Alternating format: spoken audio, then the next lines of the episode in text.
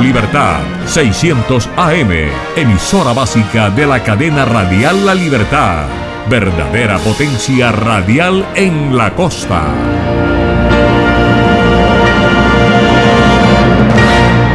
www.redradial.co La Radio Sin Fronteras.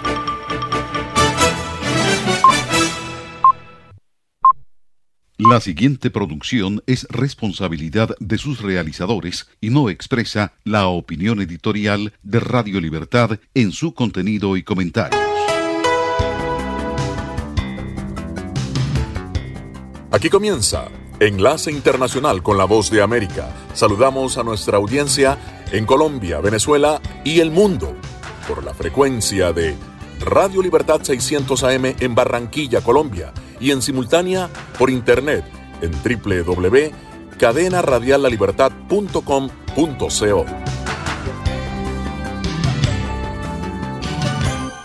Hoy es viernes, se nos agota la semana, pero seguimos conectados desde la sala de satélites. Le saludo a Jimmy Villarreal para presentar las noticias internacionales más importantes de esta noche en Conexión Mundial con la Voz de América, corresponsales propios en Estados Unidos y en el mundo, Centro y Suramérica. Bienvenidos sean todos a Enlace Internacional.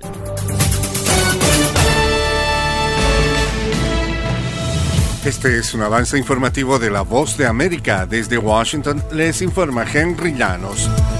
A dos semanas del inicio de la Cumbre de las Américas, el presidente de México insiste en su petición para que Estados Unidos invite a Venezuela, Cuba y Nicaragua. Nos informa Jorge Agobián. Hasta ahora, la Casa Blanca ha dado señales de que no lo hará, pero la tardanza en anunciar oficialmente la lista de invitados ha propiciado la polémica. Washington pareciera estar actuando con cautela para calibrar la balanza, aseguran los expertos, sobre todo por el papel que juega México en los objetivos estratégicos estadounidenses, entre ellos la firma de una declaración migratoria parámetros objetivos que deben prevalecer. Guatemala también es un país clave en la agenda migratoria. Jorge Agobián, Voz de América. Una legislación resumida en cuatro puntos principales fue propuesta el jueves por un grupo bipartidista del Senado de Estados Unidos con el fin de hacer respetar la Carta Democrática Interamericana. De La Habana a Caracas, de Managua a San Salvador, ahora es el momento de reforzar la estrategia diplomática de Estados Unidos para ayudar a enfrentar los desafíos que amenazan los fundamentos de las normas y principios de esta carta dijo Bob Menéndez, quien impulsa la iniciativa.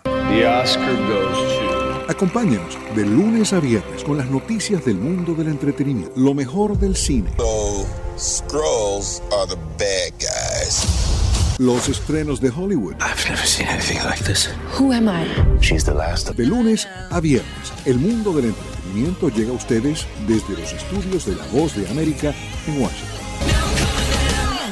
Alrededor de 500 organizaciones de la sociedad civil venezolana alertaron que un proyecto de ley pone en riesgo sus fuentes de financiamiento. Desde Caracas nos informa Adriana Núñez. El proyecto de ley de cooperación internacional que discute la Asamblea Nacional de Venezuela obliga a fundaciones, universidades y cualquier organización no gubernamental a registrarse ante un ente público para poder recibir recursos económicos del extranjero. La coordinadora de la organización no gubernamental Laboratorio de Paz, Alexis Rendón. Con criterios discrecionales hay una, una regulación sancionatoria que puede prohibir, suspender y hasta eliminar a las organizaciones de sociedad civil de todo rango. Adriana Núñez Rabascal, Voz de América, Caracas. El presidente de Estados Unidos, Joe Biden, ha iniciado hoy viernes una gira por Asia que estará centrada en el sector tecnológico estadounidense. Más tarde en el día visitará una planta de chips informáticos de Samsung que servirá de modelo para una fábrica de semiconductores de 17 mil millones de dólares que la empresa surcoreana está construyendo en las afueras de Austin, Texas. La visita es también un guiño a una de las principales prioridades de su agencia nacional, el incrementar el suministro de chips informáticos para que no escaseen. Este fue un avance informativo de La Voz de América. La Voz de América presenta Cada semana La Voz de América te invita a ser parte de Venezuela 360. Para empoderar las voces que quieren reunir a tu país. Para escribir con ritmos contagiosos. Un nuevo capítulo en tu historia. Con un mismo lenguaje. El de la esperanza. El del futuro. El de la vida. Únete a un equipo de origen hispanoamericano que trabaja para conectarnos con el ADN venezolano. Conéctate con los tuyos. Conéctate con nosotros. Conéctate en WhatsApp digitando más 1-202-549-8691. Y conviértete en protagonista de una historia que tú mismo ayudarás a construir. Conéctate cuantas veces quieras con Venezuela 360 en buenoticias.com. Y sé parte de nuestro equipo de redacción a través de tu conexión WhatsApp. Recuerda, más 1-202-549-8691.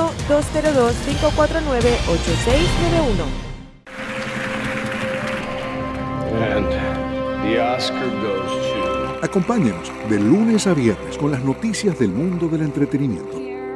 Lo mejor del cine. So, Skrulls are the bad guys.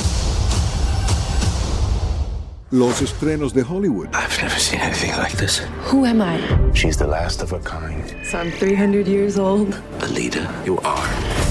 You have the most advanced weapon ever. Lo mejor en música.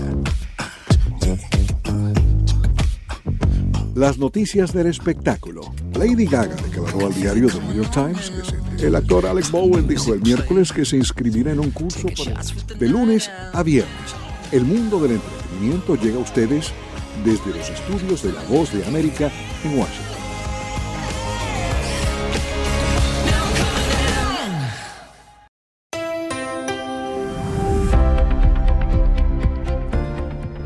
Saludos a nuestra audiencia desde Washington. Soy Yoconda Tapia y hoy en Conversando con la Voz de América abordamos el tema de la controversia surgida a raíz de las declaraciones del presidente López Obrador de México condicionando su presencia en la Cumbre de las Américas a la participación de todos los países de la región. Una delegación estadounidense visitó México para abordar el tema y la posición se analiza en esta entrevista de nuestra corresponsal Sara Pablo con el profesor José María Ramos, investigador en el Colegio de la Frontera Norte y especialista en relaciones de México con Estados Unidos. Sí, de alguna manera se pueden dar esas reservas y sobre todo porque pues es una relación muy muy amplia y es un espacio muy importante. Yo pensaría que desde ese punto de vista se van a dar ciertas negociaciones. Lo estamos viendo con esa flexibilidad que se está apreciando, por ejemplo, la decisión desde hace algunos años que nos se ha dado, esa flexibilidad del gobierno de, de Biden con respecto a Cuba, esos dos temas, la liberalización para los ingresos, para el pago de depósitos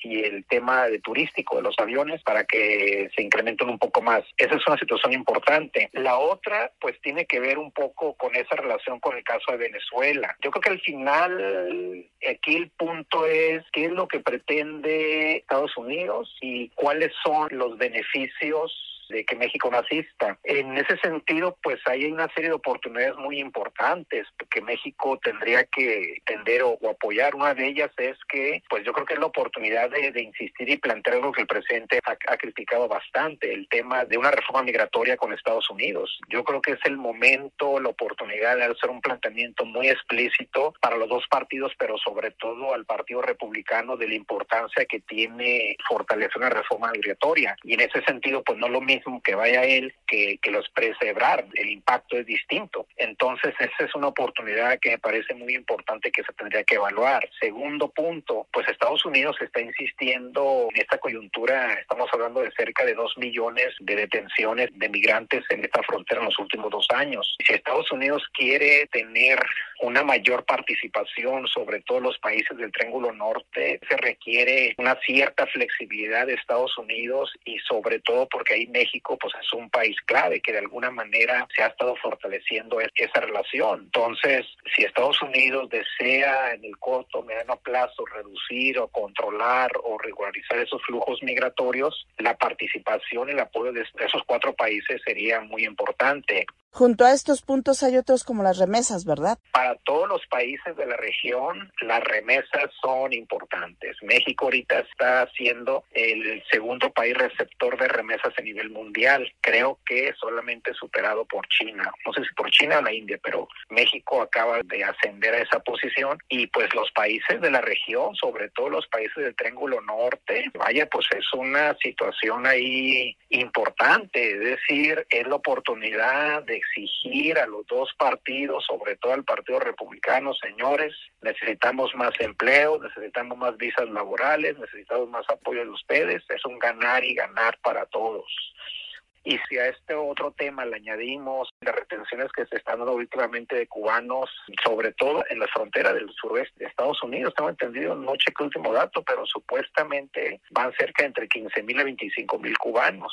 Entonces, vaya, pues ahí requieres una colaboración fundamental de Cuba, esta flexibilidad que es estado del gobierno de Biden. Tiene implicaciones políticas, sobre todo por la fuerza que tiene en este caso los grupos muy fuertes de lobby cabildeo de origen cubano que está en Florida. Entonces ahí se la está jugando políticamente. Viene una elección muy importante para el presidente Biden. En principio es difícil que pueda ganar las dos cámaras y sobre todo la mayoría. Entonces, pues vaya, ahí hay unas situaciones importantes. ¿no? En resumen, este, estos cuatro o cinco puntos son relevantes para los países de la región. Entonces, yo creo que ambos, el presidente Biden y los países y sobre todo México, yo creo que en algún momento tendrían que flexibilizar y sobre todo no dejar pasar una gran oportunidad. Era José María Ramos, experto mexicano en gobernanza, seguridad y relaciones Estados Unidos-México, analizando una posible ausencia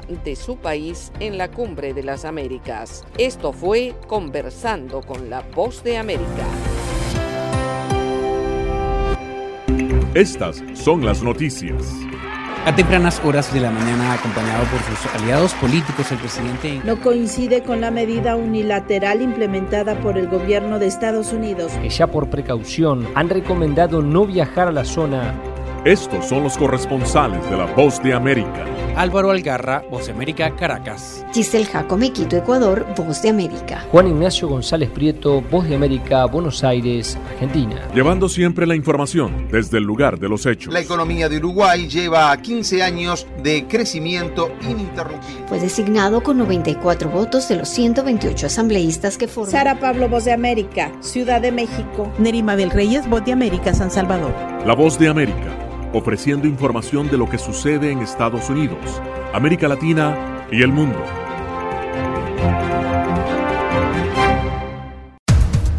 Los acontecimientos de Estados Unidos, América Latina y el mundo en 30 minutos. Con corresponsales en varios puntos del país. El Mundo al Día se emite desde nuestros estudios en Washington a través de nuestras afiliadas en la región latinoamericana con la información balanceada de lo que sucede en Estados Unidos y el mundo. Los espero de lunes a viernes a través de La Voz de América.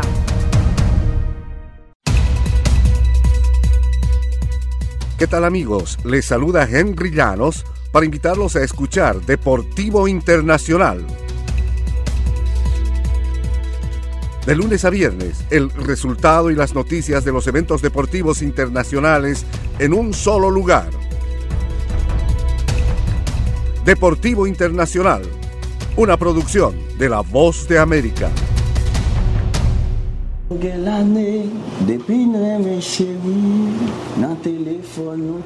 Mis sueños es tener dinero y ayudar a los demás que no puedo. A sus 23 años, el haitiano Gosselin Bossi ha viajado la mayor parte de su vida. Hace seis meses llegó a Tijuana. Este cantante y productor de videos musicales reconoce las dificultades que sortean sus compatriotas para ingresar a territorio estadounidense. No es mi plan cruzar la frontera. ¿Entendí?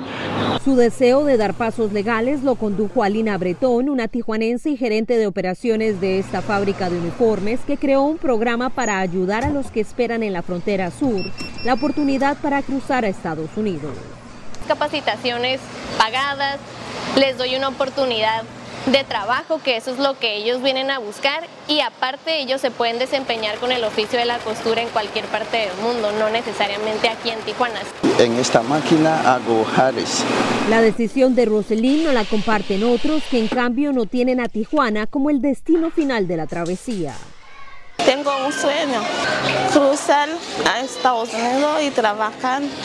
Compartió con la voz de América la haitiana Patricia Robert, quien llegó el 25 de diciembre de 2021 a este refugio en Tijuana, tras haber salido de Haití, establecerse en Chile y emprender a pie la ruta rumbo norte.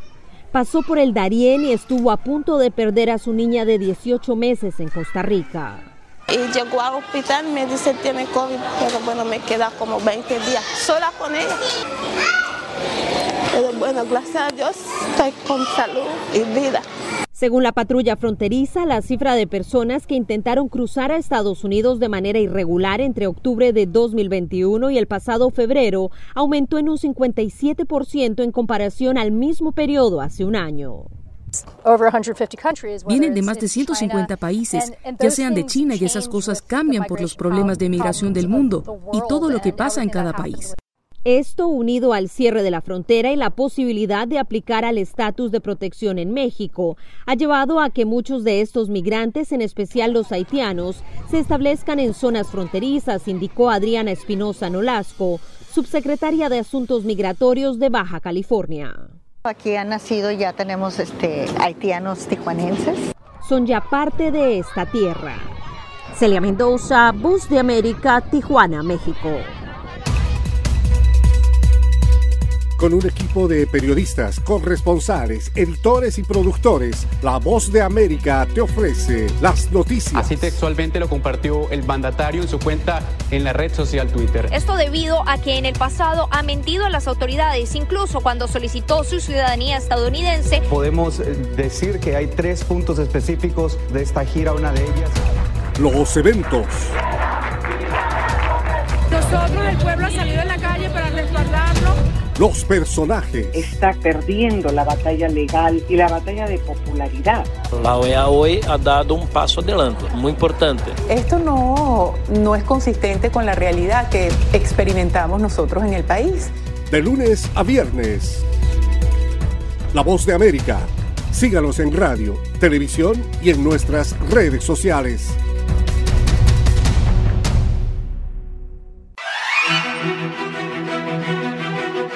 De lunes a viernes, La Voz de América te ofrece Conversando con la Voz de América. Saludos desde Washington, soy Yoconda Tapia y estamos en Conversando con la Voz de América. Un diálogo con los protagonistas de las noticias. Eso no son negociaciones, eso es una farsa.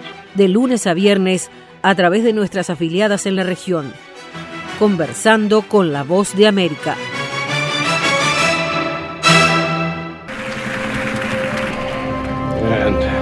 The Oscar goes to... Acompáñenos de lunes a viernes con las noticias del mundo del entretenimiento. Lo mejor del cine.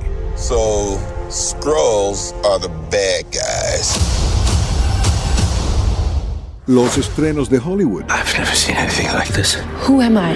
She's the last of her kind. So I'm 300 years old. A leader, you are. You have the most advanced weapon ever. Lo mejor en música.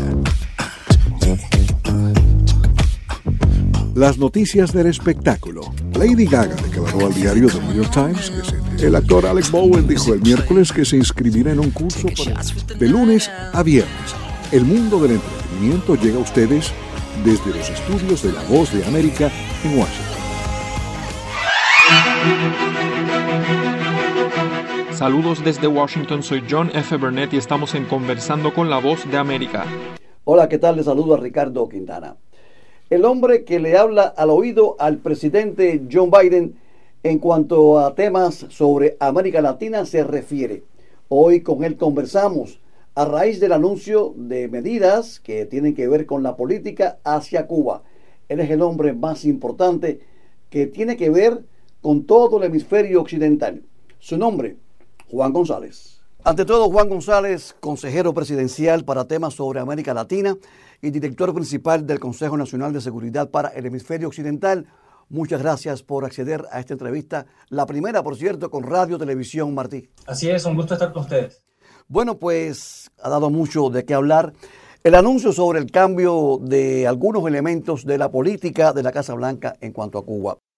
Y comienzo por preguntarle cuáles fueron las condiciones en cuanto a política, bueno, social, económicas, que tomó en cuenta la Casa Blanca para eh, este anuncio que se hizo el lunes. Sí, no, excelente pregunta. Tengo que comenzar con las protestas del 11 de julio, porque después de esas protestas el presidente se reunió con representantes de la comunidad cubana americana, me mandó a mí y al secretario mayor a Miami a hablar con la comunidad. Y saliendo de esas reuniones nos dio dos instrucciones. La primera fue eh, es este, sancionar y ponerle presión al régimen por los abusos en contra del pueblo cubano. Y en base a eso hemos sancionado un número de oficiales, también una campaña de comunicaciones identificando esos individuos que, son, que estaban físicamente en video, que todos hemos visto, eh, pegándole a personas que eh, solo están buscando más derechos, cantando canciones, eh, demandando más comida. y es algo que en, la diplomacia internacional lo hemos priorizado porque, a contrario de las protestas de los noventas, estas las vio el mundo, quedó muy claro lo que vio. La segunda instrucción del presidente fue buscar formas de apoyar directamente al pueblo cubano. Entonces nosotros incrementamos apoyos a familias de disidentes, asistencia a, poder evadir la censura, eh, eh, ofrecimos vacunas y trabajamos con organizaciones humanitarias para tratar de brindar asistencia. Eso fue en julio. Y este, lo que pasó esta semana fue algo que nosotros vimos en base a la, dirección del presidente, pasos prácticos. No es un regreso a la política de Obama, son pasos prácticos para hacer dos cosas. Número uno es eh, quitar al gobierno de los Estados Unidos entre los cubanos americanos en la isla y los cubanos, digo, los cubanos americanos en los Estados Unidos y los cubanos en la isla. O sea que permitir que viajes, que aviones vayan, eh, aterricen en lugares fuera de Habana, que uh, eh, puedan mandar remesas posiblemente los cubanos a, sus familias y ellos pueden tomar esa decisión de qué van a hacer. Establecer un programa de, remesas donativas para poder dirigirlas hacia la comunidad afrocubana, pero siempre se, se mantienen muchas limitaciones en lugar. Por ejemplo, la, diferencia entre la, política de Obama y la política de Biden es, nosotros no establecimos eh, la categoría de, de, viaje bajo individual, bajo una licencia general. Lo hicimos para grupos porque vemos que eh, organizaciones educacionales, eh, religiosas y otras deben de tener la oportunidad de ir a Habana y hablar con el, pueblo cubano. Y el compromiso también es elevar el tema de derechos humanos, seguir haciéndolo, especialmente el tema de, derechos laborales, que para el presidente y la vicepresidenta son temas centrales para ellos en la política doméstica. Señor González, no es bueno cierto que hay un éxodo que ya no es tan silencioso de cubanos eh, hacia Estados Unidos, por supuesto de manera irregular. Eh, en los últimos siete meses han ingresado al país más de 110 mil cubanos. Ha tenido que ver esta emigración irregular que, ya como que un poco que asusta, ¿no? En estas medidas lo tomaron ustedes en cuenta a manera de contención de que, bueno, detener el flujo de cubanos que están arribando, ya sea por mar o los que son interceptados en el mar o los que llegan a la frontera con México. Eh, sí es preocupante. Después de los mexicanos, la población más grande que está llegando a la, frontera son cubanos. Que eh, lo que tengo que decir es que, a lo contrario que en el pasado, donde el régimen ha usado la migración como una arma en contra de los Estados Unidos, en, este, en esta situación nosotros eh, hemos tomado la conclusión de que los cubanos no se quieren ir, pero sí quieren cambio. Pero si ellos no pueden encontrar comida, no pueden encontrar acceso a medicina, no tienen otra opción. Ah, entonces nosotros también estamos, eh, hemos, vamos a restablecer el programa de reunificación familiar cubano. Vamos a expandir la presencia para poder procesar visas de migrantes en Habana para que alguien no tenga que ir hasta, hasta Guyana. Y hoy en día es más barato ir con un coyote, con un traficante, que ir a Guyana y es lo que muchas personas están optando por hacer y están poniendo en riesgo su vida. Entonces queremos establecer los canales regulares de, de de viaje y buscar formas de apoyar directamente al pueblo cubano. Como lo hizo el presidente Barack Obama en aquel proceso que usted vivió porque fue parte de esa administración, conocido como el deshielo, pues también se está tratando de empoderar a la sociedad civil independiente, al sector privado, entiéndase el cuentapropista. ¿Cómo, cómo han concebido ustedes esta, esta ayuda, esta, este intento de darle poder para que bueno, se desarrolle el cubano, se progrese en la vida, ¿no? Eso es clave, gracias por esa pregunta. En primer lugar, eh, hemos quitado los límites sobre remesas, pero también estamos trabajando con el Congreso para expandir eh, eh, remesas electrónicas para que personas puedan mandar dinero directamente sin que pasen por, la, por el Estado. y la mayoría de los cuentropopistas, ellos usan remesas para poder importar productos que usan en su negocio. O sea que también estamos, vamos a expandir el, número de productos que pueden ser importados, pero también crear regulaciones que faciliten entrenamiento, microfinanzas, uh, también acceso a, a, la Internet, que ayuda a que los eh, contracopistas eh, y los emprendedores independientes del Estado puedan eh, usar el, comercio de Internet para eh, mercadear sus, productos. Eso es clave y es central a, a la. En cuanto al tema consular, la reanudación de, bueno, el programa de reunificación familiar, el aumento de visas de emigrantes a Estados Unidos, eso está, está planteado. Eh, ahí, no hay, ahí no hay duda de lo que va a suceder. Pero para esto se necesita, bueno, pues un incremento del personal diplomático en La, en la Habana. Se prevé regresar a la nómina anterior a la misma cantidad de diplomáticos que eh, trabajaban en la embajada en La Habana antes de los incidentes de salud que se conoce, sucedieron en 2016-2017? Bueno, sí se, se, busca expandir la presencia de embajadas de una forma segura. Eh, el, la prioridad es llegar a un nivel donde podamos procesar las 20.000 visas en el acuerdo migratorio desde La Habana lo más pronto posible. Tendremos más noticias sobre eso en las próximas semanas. Y, pero también no solo el servicio consular, sino también la presencia de nuestra embajada. Y, y eso tal vez uh, algunos lo verán como un premio para el régimen, nosotros lo vemos como una oportunidad para abogar por los intereses de los Estados Unidos, eh, tener eh, eh, intercambio directamente con los cubanos y resaltar el tema de los derechos humanos, porque para nosotros eh, tener relaciones diplomáticas no es un premio, es una oportunidad para empujar nosotros estos temas y resaltar el tema de derechos humanos, que para el presidente Biden es algo, es algo que es central. Señor González, recientemente la Asamblea Nacional, llámese Parlamento Unipartidista, pues acaba de pues, aprobar el Código Penal, un Código Penal que según fuentes independientes limita la emisión de información independiente, eh, limita la libre manifestación de expresión, en fin, ha radicalizado mucho más la imagen del gobierno de La Habana. Y algunas personas, pues, en contra de la medida o a favor de la medida, coinciden en que no fue el momento preciso para adoptar estos anuncios, estas medidas de las cuales estamos conversando. ¿Qué piensa usted al respecto? A veces esas cosas no se, no se pueden coordinar perfectamente, pero yo diría que es el tiempo perfecto, porque nosotros, yo creo que desde, la, desde que Fidel Castro llegó al poder, han echado la culpa a los Estados Unidos por todos los problemas del, del pueblo cubano, cuando es el fracaso del comunismo. Y nosotros, buscando construir puentes, y apoyar al pueblo cubano es una forma de quitar esa excusa. Eh, porque cuando salen personas que es como las que salieron el 11 de julio pacíficamente a cantar y a pedir más derechos, que el, que el régimen les caiga encima, les imponga sentencias draconianas las que pusieron y pasen leyes tal cual, demuestran que le tienen miedo a tener una conversación con el mismo pueblo cubano y eso quiere decir que han, han perdido ese apoyo popular. Pero es el tiempo ya para que los cubanos tengan esa conversación y determinen el futuro que ellos quieren, que obviamente no es el, el presente. Recientemente Estados Unidos y Cuba pues celebraron una, una ronda de conversaciones sobre migración y algunos observadores se preguntan si en esas conversaciones se habló mucho más de migración y se llegó a una negociación que a la postre dio pie a, a estos anuncios. ¿Fue así o realmente solamente se abordó el tema migratorio? Solo se abordó el tema migratorio y de, dejo dos cosas eh, bien claras.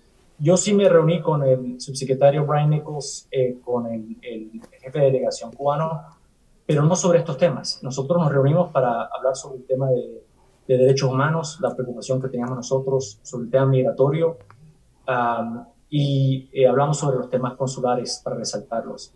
Eh, y ese es un espacio que nosotros debemos usar para abogar sobre La gran diferencia, el compromiso del presidente Biden todo lo que hagamos nosotros en cuanto a Cuba y en cuanto a toda Latinoamérica va a ser de una forma transparente, con puertas abiertas y en consulta con la, el Congreso de los Estados Unidos y también con la comunidad. Nosotros hemos tenido estas conversaciones, hemos estado de acuerdo todos, eh, en muchas partes hemos tenido áreas de coincidencia con la comunidad, pero el enfoque es claro, que no importa dónde uno esté en, en este tema y la opinión de una es buscar una forma de abogar por los derechos humanos del pueblo cubano empujar para un cambio hacia la democracia en el país y apoyar al, pueblo cubano y poder ayudar a que las familias cubanas americanas y las cubanas puedan interactuar. Ese sí, ese es el consenso que existe en este momento. En todo esto destaca el interés humano. Yo en lo personal he trabajado mucho con, con los cubanos que cruzan el Darién, eh, he ido a Tapachula, en fin, en la frontera, y realmente es desgarrador. Y creo que esto es algo que prioriza el presidente Biden. Lo tiene realmente en su, en su agenda como de los temas principales a abordar en cuanto, en cuanto a Cuba, el tema humano, el tema de la familia, el bienestar de la familia cubana, su reunificación. El presidente es alguien que comenzó su carrera en el servicio público en, el, en la lucha de los eh, derechos civiles, fue uno de los eh, líderes en contra del movimiento apartheid en el sur de África. Él esos temas no, no él no entra en compromisos, él tiene un, sentimiento muy fuerte al respecto. Y él como vicepresidente trabajó el tema migratorio y él sabe que para que alguien sienta que es buena idea pagarle un coyote y después pasar por el Darien, arriesgar su vida para llegar a los Estados Unidos donde tal vez no hablen el, idioma, tiene que ser por una razón bastante grave y que nadie debe sufrir por, por algo así, pero se entiende que alguien no va a dejar que sus hijos mueran de hambre o que sean eh, que estén inseguros, cualquier padre madre haría lo mismo. Y nosotros lo que tenemos que hacer es cambiar la situación. Y, pero el mensaje que nosotros oímos de los cubanos, ¿no? Eh, muchos que todavía están en Habana, es, ellos no quieren irse de Cuba, quieren cambio. Y nosotros lo que queremos hacer es darle voz y voto, apoyarlos a ellos para que ellos, ellos sean los que lo determinen. No que nosotros digamos qué es lo que ellos hagan, sino que darles esa, ese empoderamiento y ese apoyo para que ellos sean los líderes de la conversación. Señor González, algunos políticos de origen o de ascendencia cubana, tanto en el Capitolio como en el Senado, se han quejado de que no se fueron consultados al respecto. nosotros hemos tenido estas conversaciones con eh, demócratas y republicanos. Esto es algo que hemos estado trabajando ya más de un año uh, sobre este tema. Obviamente el, el, el, tiempo en que hicimos el anuncio es algo que hicimos nosotros eh, eh, fue una decisión del, presidente de hacerlo, lo quiso hacer antes de la cumbre para dejar muy claro cuál era la política de él. Uh, pero es algo que hemos, antes del anuncio, también hablamos con miembros del Congreso. Ellos no estarán de acuerdo con todo, pero siempre nosotros consultamos informativa con el Congreso. La última pregunta, y a ser la pregunta del millón de dólares. Si se sigue acercando Estados Unidos al pueblo de Cuba, pudiéramos decir, o sería muy descabellado pensar en una visita del presidente Biden a La Habana? Yo creo que mucho tiene que pasar en Cuba antes de que eso pase, uh, porque eh, el, el, presidente, él habla con Vladimir Putin, ¿no? Él habla con eh, dictadores en otras partes del mundo para, para empujar y abogar sobre esa, esos temas. Eso no quiere decir que él va a visitar a Vladimir, porque eso, eso una, mucho tiene que pasar. Muchísimas gracias por su tiempo. Esperamos que no sea la última entrevista con, con nosotros. A ustedes, muchas gracias.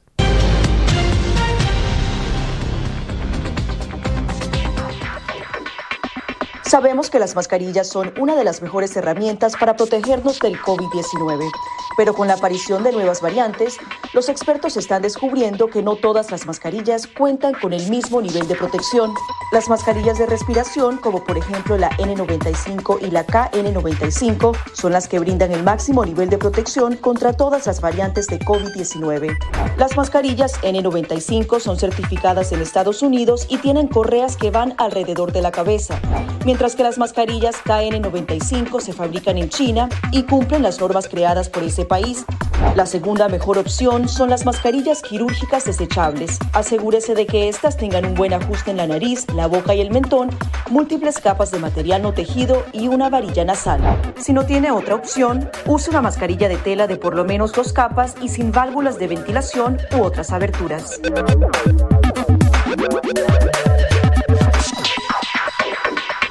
De tocar la mascarilla, límpiese las manos con un desinfectante a base de alcohol o con agua y jabón y compruebe que la mascarilla no tenga roturas o agujeros. Para una mascarilla de tela, ajustela de manera que cubra la boca, nariz y barbilla sin dejar huecos a los lados y coloque las tiras por detrás de su cabeza o de sus orejas. Para una mascarilla médica, verifique que el lado de la mascarilla corresponde a la parte superior. Este suele ser el lado que tiene la tira de metal. Determine cuál es la parte interior, normalmente la parte blanca. Ajústese la mascarilla en la cara de modo que cubra la nariz, boca y barbilla, asegurándose una vez más de que no haya huecos entre su cara y la mascarilla. Coloque las tiras por detrás de su cabeza u orejas y ajuste la tira de metal para que se amolde a la forma de la nariz. Finalmente, antes de quitarse la mascarilla, lávese las manos con un desinfectante a base de alcohol o con agua y jabón.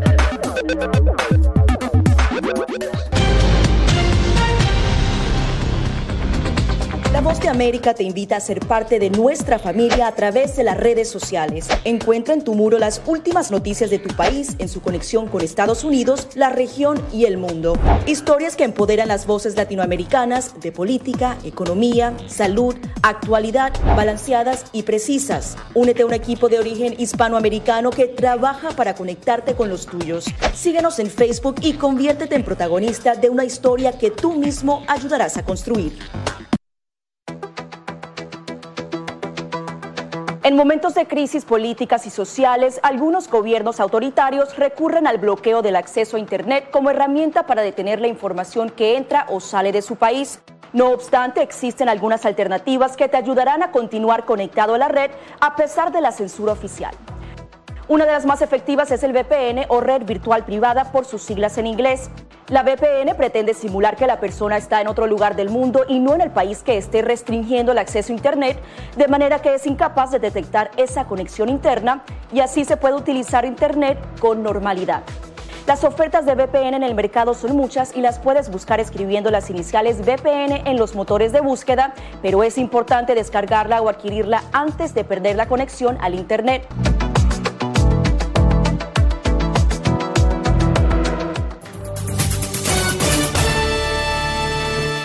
Bueno, ha llegado el momento de una pausa. Nos tomamos una tacita de café, escuchamos algo de música y regresaremos con más noticias en Enlace Internacional con la Voz de América.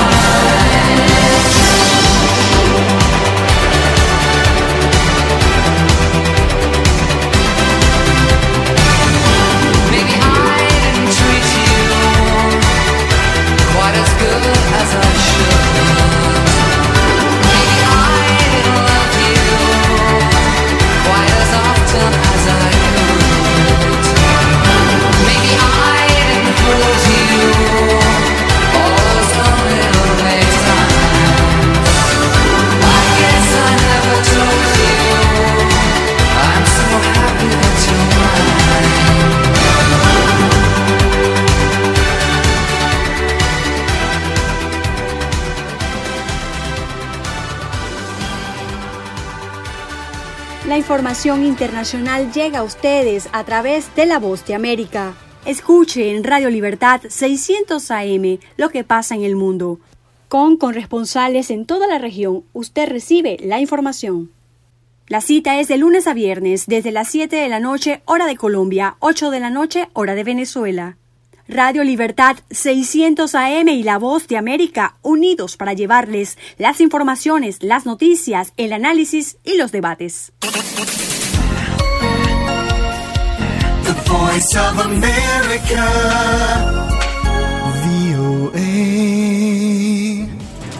La Voz de América presenta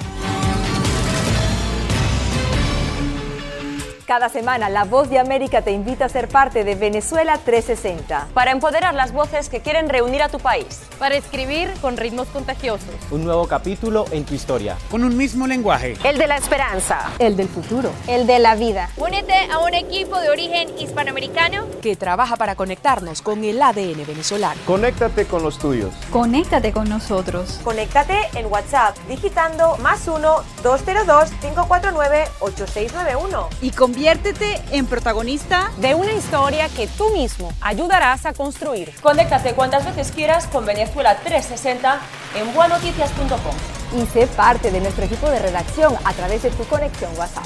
Recuerda, más 1-202-549-8691. And the Oscar goes to... Acompáñenos de lunes a viernes con las noticias del mundo del entretenimiento lo mejor del cine. So, Scrolls are the bad guys. Los estrenos de Hollywood. I've never seen anything like this. Who am I? She's the last of her kind. So I'm 300 years old. A leader, you are. You have the most advanced weapon ever. Lo mejor en música.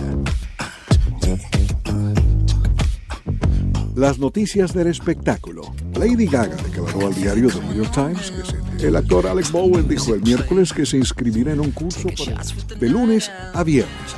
El mundo del entretenimiento llega a ustedes desde los estudios de La Voz de América en Washington.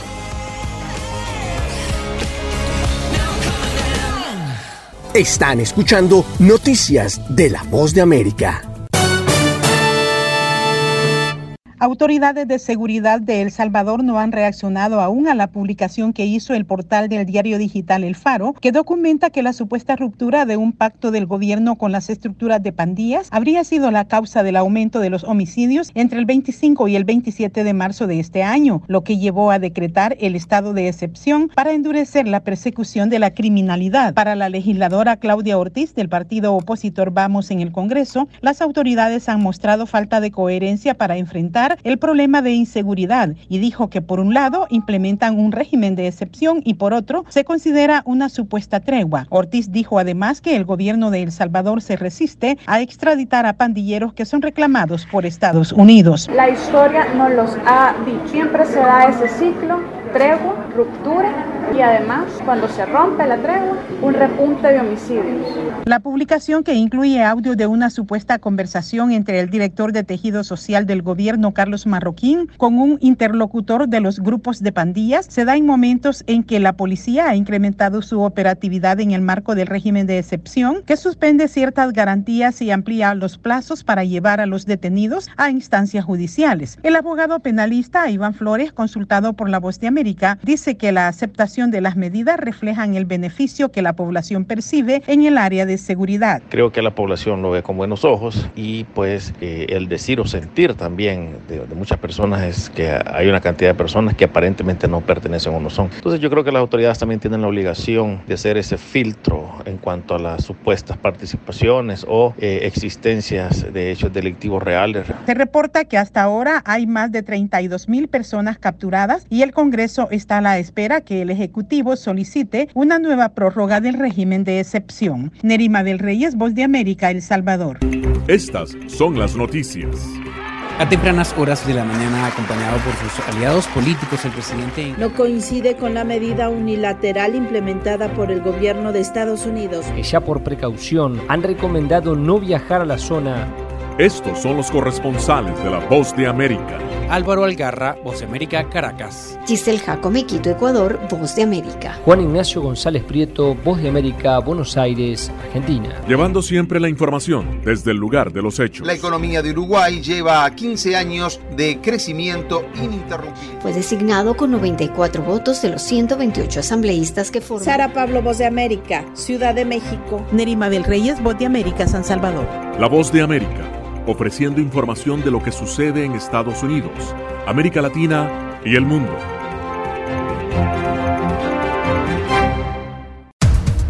Los acontecimientos de Estados Unidos, América Latina y el mundo en 30 minutos. Con corresponsales en varios puntos del país. El Mundo al Día se emite desde nuestros estudios en Washington a través de nuestras afiliadas en la región latinoamericana con la información balanceada de lo que sucede en Estados Unidos y el mundo. Los espero de lunes a viernes a través de La Voz de América.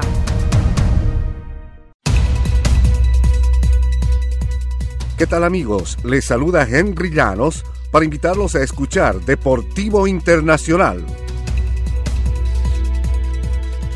De lunes a viernes, el resultado y las noticias de los eventos deportivos internacionales en un solo lugar Deportivo Internacional, una producción de La Voz de América. En las próximas semanas, Ucrania recibirá un nuevo paquete de ayuda procedente de Estados Unidos, esta vez de 40 mil millones de dólares, e incluirá apoyo para equipo militar, entrenamiento y armas para el ejército ucraniano, además de financiamiento para apoyar a otros gobiernos que ayudan a Ucrania y proporcionar asistencia humanitaria para los refugiados ucranianos. El Senado estadounidense aprobó el proyecto de ley no sin dificultades, y es que hasta 11 senadores republicanos se opusieron a la medida, defendiendo que era una inversión de demasiado grande. No obstante, el líder de la minoría del Senado, Mitch McConnell, aseguró que el costo de no actuar sería mucho peor.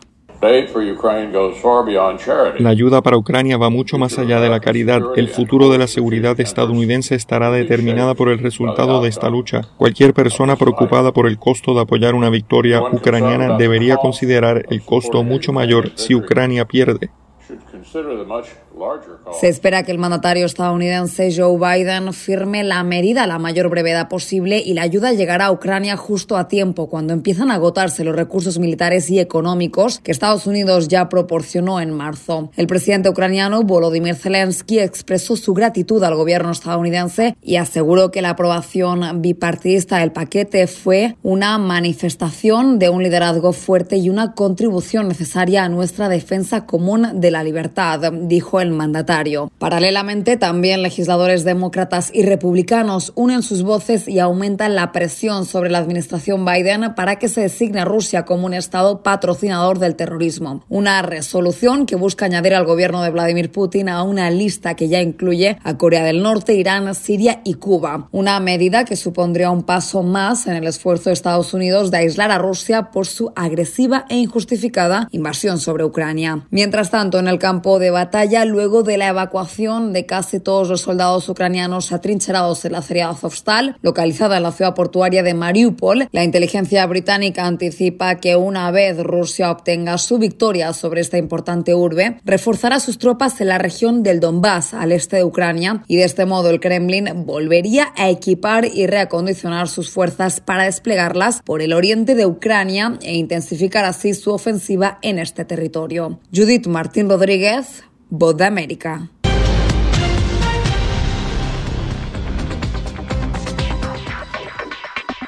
Sabemos que las mascarillas son una de las mejores herramientas para protegernos del COVID-19, pero con la aparición de nuevas variantes, los expertos están descubriendo que no todas las mascarillas cuentan con el mismo nivel de protección.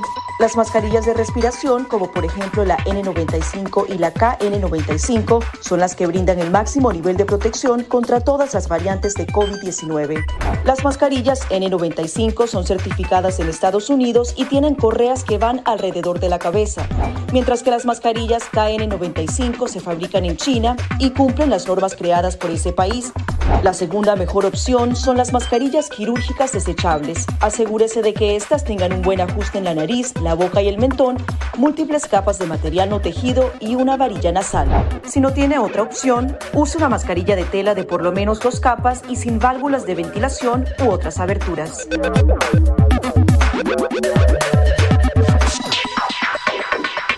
De tocar la mascarilla, límpiese las manos con un desinfectante a base de alcohol o con agua y jabón y compruebe que la mascarilla no tenga roturas o agujeros. Para una mascarilla de tela, ajustela de manera que cubra la boca, nariz y barbilla sin dejar huecos a los lados y coloque las tiras por detrás de su cabeza o de sus orejas. Para una mascarilla médica, verifique que el lado de la mascarilla corresponde a la parte superior. Este suele ser el lado que tiene la tira de metal. Determine cuál es la parte interior, normalmente la parte blanca. Ajústese la mascarilla en la cara de modo que cubra la nariz, boca y barbilla, asegurándose una vez más de que no haya huecos entre su cara y la mascarilla. Coloque las tiras por detrás de su cabeza u orejas y ajuste la tira de metal para que se amolde a la forma de la nariz. Finalmente, antes de quitarse la mascarilla, lávese las manos con un desinfectante a base de alcohol o con agua y jabón.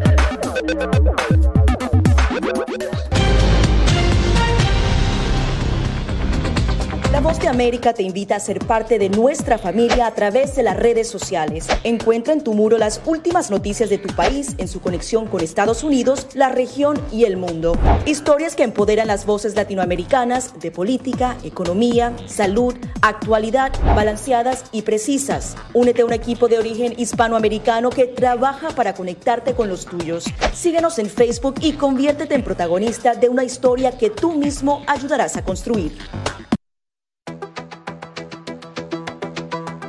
En momentos de crisis políticas y sociales, algunos gobiernos autoritarios recurren al bloqueo del acceso a Internet como herramienta para detener la información que entra o sale de su país. No obstante, existen algunas alternativas que te ayudarán a continuar conectado a la red a pesar de la censura oficial. Una de las más efectivas es el VPN o red virtual privada por sus siglas en inglés. La VPN pretende simular que la persona está en otro lugar del mundo y no en el país que esté restringiendo el acceso a Internet, de manera que es incapaz de detectar esa conexión interna y así se puede utilizar Internet con normalidad. Las ofertas de VPN en el mercado son muchas y las puedes buscar escribiendo las iniciales VPN en los motores de búsqueda, pero es importante descargarla o adquirirla antes de perder la conexión al Internet.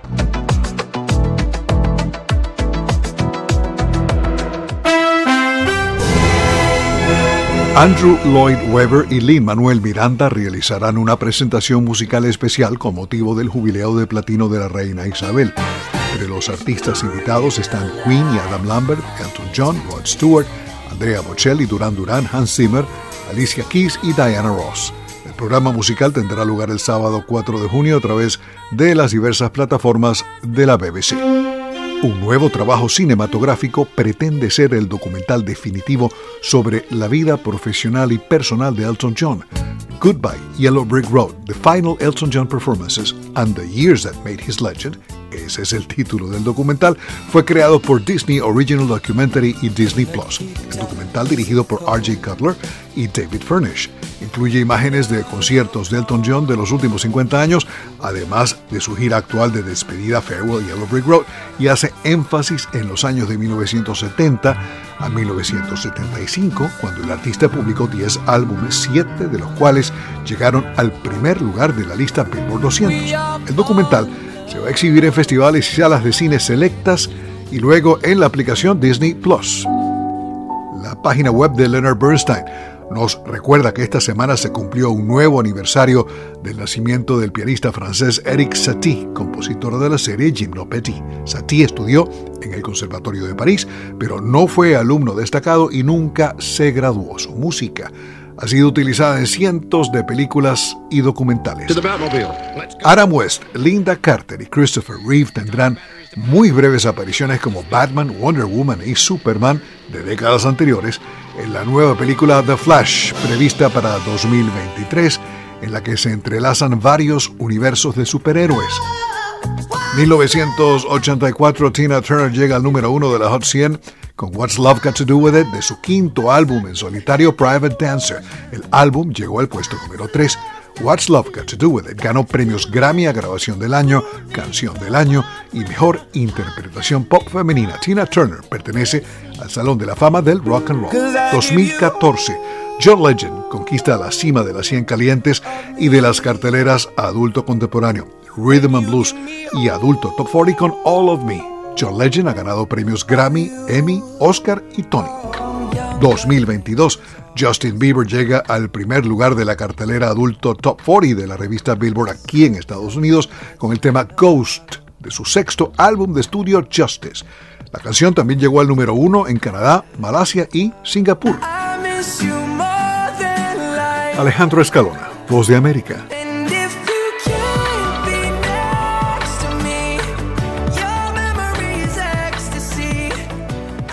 Enlace con la Voz de América también se puede escuchar como podcast en www.redradial.co.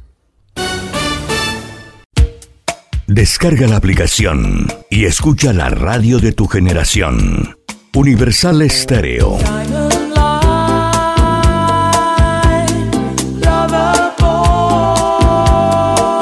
Mantenemos los clásicos de siempre e incorporamos los nuevos clásicos. Universal Estéreo, la radio que te vio crecer. Música, el lenguaje universal. Disponible en Google Play Store. Las noticias de Santa Marta y el Magdalena están en un solo sitio. Diario La Libertad del Magdalena y Ondas del Caribe, 840 AM.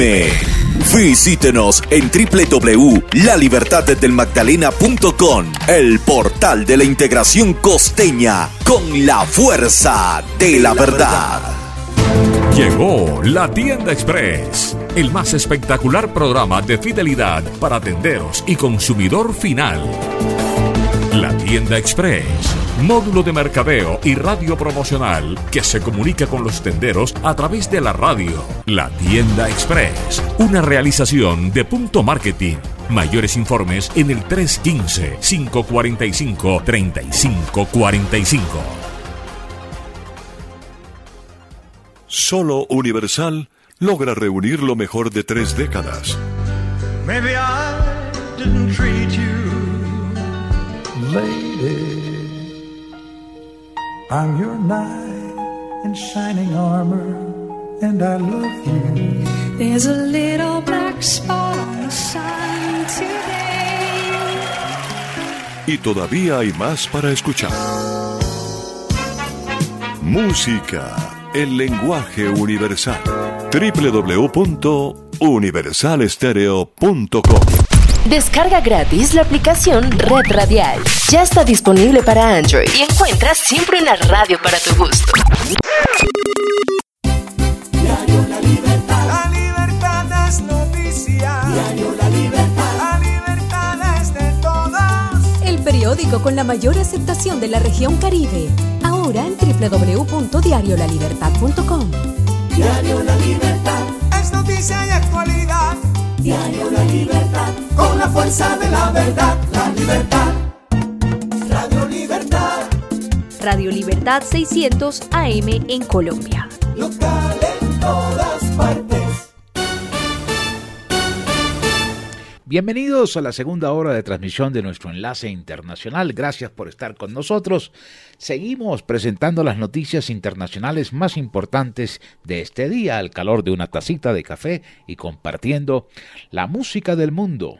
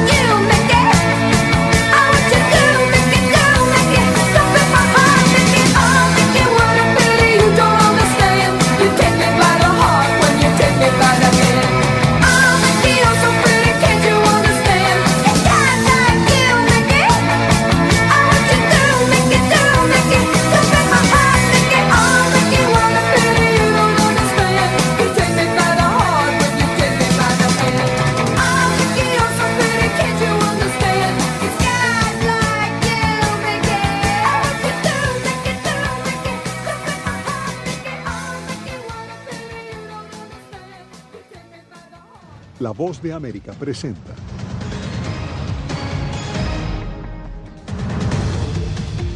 No descarto la posibilidad. México insiste para que Cuba sea invitado a la Cumbre de las Américas. Primera dama Jill Biden inicia en Ecuador su gira latinoamericana. Además, el presidente Biden recibe a líderes de Finlandia y Suecia tras su petición de incorporarse a la OTAN. Sube la gasolina, cae el mercado de valores y expertos pronostican que Estados Unidos podría vivir una recesión en el 2023.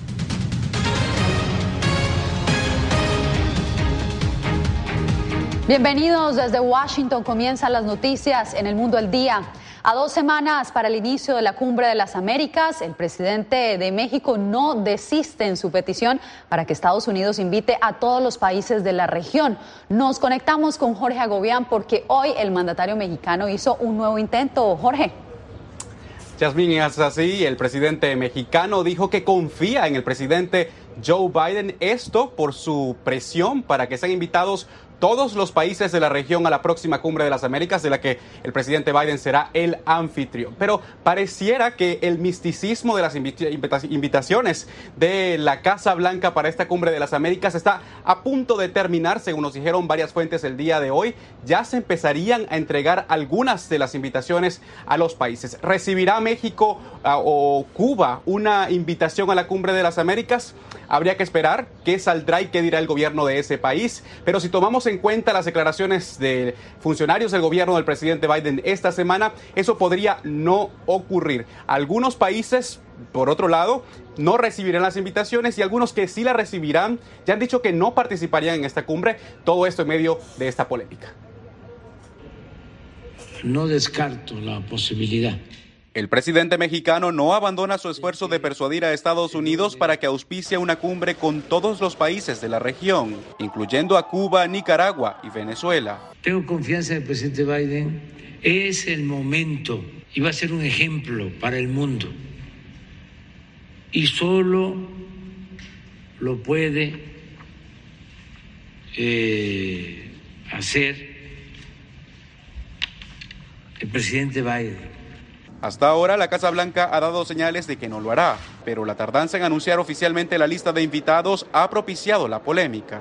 Washington pareciera estar actuando con cautela para calibrar la balanza, aseguran los expertos. Un país como México no esté en la cumbre de las Américas, eh, pues sería pues, un desafío para, para la administración Biden y, yo creo que una foto que, que no, no quisieran tener sobre todo por el papel que juega México en los objetivos estratégicos estadounidenses, entre ellos la firma de una declaración migratoria. Parámetros objetivos que deben prevalecer. Guatemala también es un país clave en la agenda migratoria, pero el propio presidente de ese país informó que no asistiría incluso si lo invitan. No le podemos estar pidiendo al yankee. El gobierno de Nicaragua, por su parte, ni siquiera está interesado en la reunión. Que olvídense, no nos interesa estar en esa cumbre.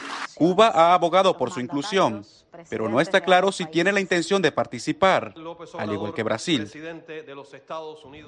El caso de Venezuela es aún más complicado. Están dos gobiernos, el de Nicolás Maduro y el del presidente interino Juan Guaidó, este último el que reconoce la Casa Blanca. ¿Recibirá el gobierno interino una invitación? Es otra de las interrogantes que hay hasta este momento. Sin embargo, desde el Congreso, republicanos y demócratas han pedido al presidente Biden que lo haga. Yasmin.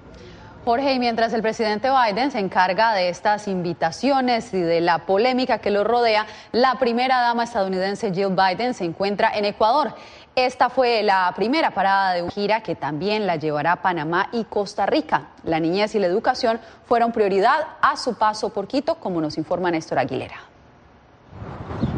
Una intensa agenda de actividades enfocada en lo social cumple en Quito la primera dama estadounidense Jill Biden tras su arribo la noche del miércoles en medio de una fuerte lluvia.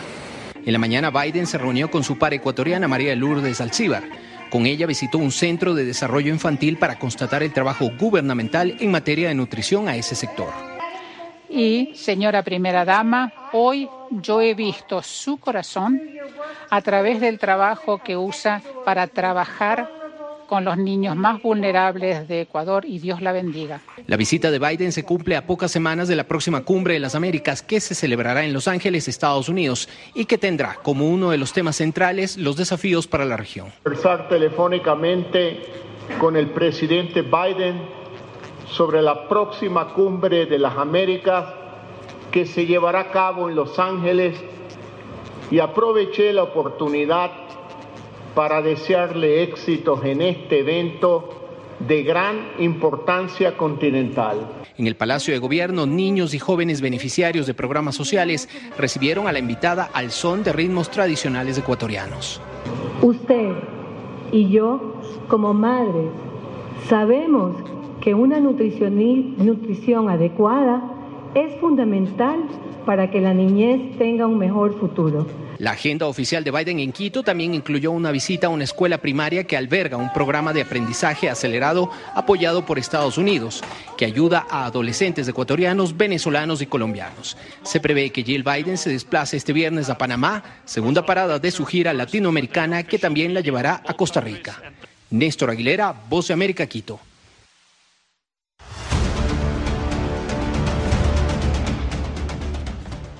En compás de espera están miles de inmigrantes ante la posible derogación del título 42. Para documentar esta dramática experiencia humana, nuestra enviada especial a la frontera, Celia Mendoza, nos presenta hoy la segunda entrega de su serie especial de frontera a frontera. Celia, estás en el paso. ¿Cómo se preparan los inmigrantes ante el posible fin del título 42? Yasmín, desde hace casi dos años muchos de ellos han estado esperando, sin embargo, en las últimas semanas, en coordinación con la administración Biden y organizaciones no gubernamentales, han empezado a utilizar aplicaciones de la patrulla fronteriza para registrar a aquellas personas que tienen necesidades humanitarias. Este es el primer paso de lo que podría ser un programa generalizado. Al mismo tiempo, se han movilizado por lo menos 600 agentes de la patrulla fronteriza adicionales a la frontera, mientras que se ha reforzado la capacidad en los centros de detención y donde se reciben a estos migrantes, pasando de 12 mil a 18 mil. Una y otra vez las historias se repiten. Abandoné el país en un día 26 de, de julio. Ingresé a los Estados Unidos el 15 de agosto pero del 2021, pero por el título 42 me retornaron aquí. El guatemalteco Álvaro Ramiro Calrash, quien está en Tijuana con su esposa y niño de cinco años, no es la excepción. Después de verse obligado a dejar su tierra y dos hijos mayores de siete y diez años, ahora al cuidado de sus abuelos. Voy en busca del sueño americano por, porque pasé una situación muy tremenda, salí por una amenaza de muerte. Vengo huyendo de Honduras por las pandillas. Uno tiene mucho temor. Explicó a la voz de América Dunia Lisset, de 24 años, quien prefiere mantener su rostro oculto. Ya tenemos dos años esperando y pues ahorita hasta los momentos no los han dicho, no los han dado una verdadera respuesta. Las personas ahora ya tienen como un entendimiento muy claro de que tienen el derecho, de que estamos luchando nosotros como organización para, para que ellos puedan acceder al asilo y lo que siempre les pedimos pues es que tengan paciencia. Esto mientras la Casa Blanca se prepara para una eventual eliminación del título 42 y el Departamento de Seguridad Nacional proyecta un aumento significativo en los cruces irregulares en las próximas semanas. Hay un extenso plan diseñado que incluye un enfoque de seis pilares para planificar y prepararse para el levantamiento del título 42 Mientras tanto, la administración del presidente Joe Biden espera ver los resultados de su estrategia regional para enfrentar las causas fundamentales de la migración. Ya hay un movimiento de, grupos que vienen buscando precisamente internarse a, a México y venirse a las zonas fronterizas. No se ve reflejado todavía. Se ve que hay una buena intención, pero pareciera como que eso algo lo detiene, ¿no? José María García, coordinador de la Alianza Migrante de Tijuana, reconoció la disposición, según él, del presidente Joe Biden para buscar una solución. Yo sé que es cuestión de tiempo, pero ojalá y sea realmente algo que, que beneficie a la población para que esas comunidades no tengan que salir buscando mejores oportunidades. Para ellos y sus seres queridos. Y es muy triste dejarlo a los pequeños. Saludos a, mi, a Manito. Mientras tanto, un juez federal podría decidir en los próximos días, antes del 23 de mayo, si se mantendrá la decisión de la Casa Blanca de levantar el título 42 el 23 o si simplemente tendría que extenderse. Hasta este momento se encuentra en una pausa debido a esta decisión. Yasmín. Celia, muchas gracias. Y usted ya lo sabe, de frontera a frontera, una serie especial de La Voz de América que usted puede encontrar en todas nuestras plataformas digitales.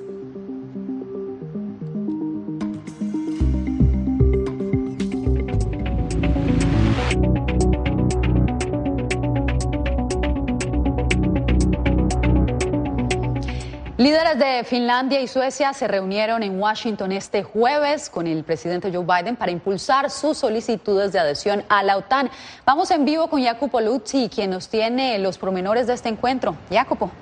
Yasmín, 70 años evitando a la OTAN y ahora en menos de tres meses Suecia y Finlandia cambiaron completamente su política de seguridad y llegaron hasta la Casa Blanca este jueves para coordinar un plan con Estados Unidos durante el proceso de adhesión. El trámite de hecho no será tan rápido, sobre todo frente a algunas resistencias dentro de la OTAN, pero obtuvieron, Yasmín, una garantía de Joe Biden, protección total desde ahora. Un respaldo completo, total y pleno de Estados Unidos durante sus solicitudes para unirse a la OTAN. Esta fue la garantía del presidente Joe Biden a los mandatarios de Finlandia y Suecia en visita a la Casa Blanca, mientras continúa la invasión de Rusia a Ucrania y Moscú prometió consecuencias por estas posibles entradas. Según Biden, sus adhesiones fortalecerán la alianza y reforzarán la seguridad europea. Cumplen con todos los requisitos de la OTAN y algo más, y tener dos nuevos miembros de la OTAN en el norte mejorará la seguridad de nuestra alianza y profundizará nuestra cooperación de seguridad en todos los ámbitos para entrar en la OTAN, Suecia y Finlandia necesitan la aprobación de todos los países miembros. Sin embargo, el presidente turco Erdogan reafirmó su intención de vetar las adhesiones, alegando que ambos países se negaron a extraditar a personas que Turquía considera terroristas. El presidente finlandés Sauli Niinistö reconoció las reservas de Turquía. Estamos abiertos a discutir todas las preocupaciones que Turquía pueda tener con respecto a nuestra membresía y de manera abierta y constructiva. Estas discusiones ya han tenido lugar y continuarán en los próximos días. Entre tanto, las fuerzas rusas lograron un progreso incremental en la región sur de Gerson, hacia el Mar Negro, mientras que en el noroeste las tropas ucranianas, en algunos casos, las han empujado hasta cerca de tres o cuatro kilómetros de la frontera, según el Pentágono. Aquí en Washington, el Senado dio su aprobación final este jueves a un paquete de ayuda militar y humanitaria de emergencia por 40 mil millones de dólares para Ucrania, al que, eh, que pronto Joe Biden convertirá en ley. La medida elevará la inversión estadounidense total en esta guerra aproximadamente 54 mil millones de dólares en poco más de dos meses y reflejó, Jasmine, un notable apoyo bipartidista en el Capitolio para Ucrania. Es una ayuda que podría ser crucial ahora para Kiev. Era Jacopo Luzzi informando desde Washington DC. Gracias, Jacopo.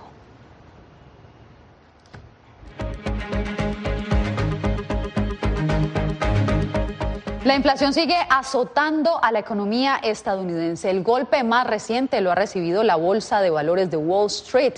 Laura Sepúlveda nos explica.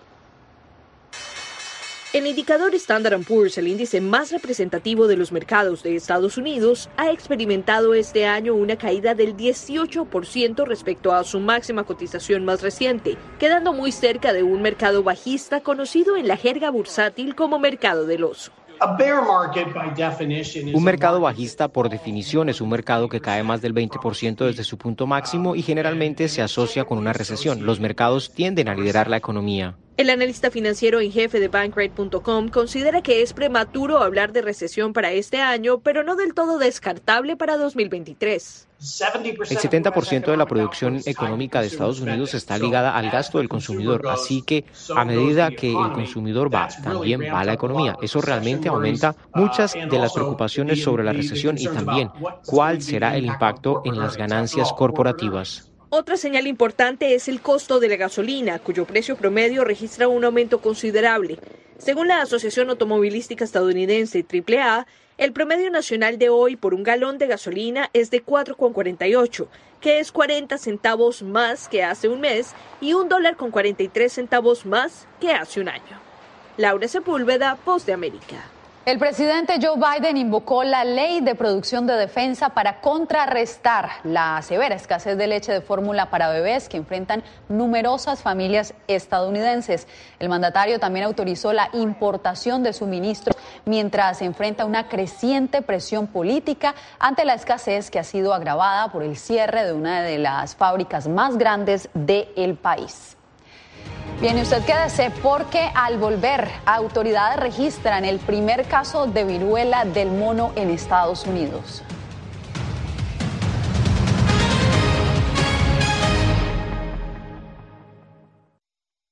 Toda persona que está armando un avión o de una embarcación tiene obligación de, de rescate, de salvamento. Y es simplemente esa empatía con la humanidad, es decir, tener que asistir a esa gente. Yeah.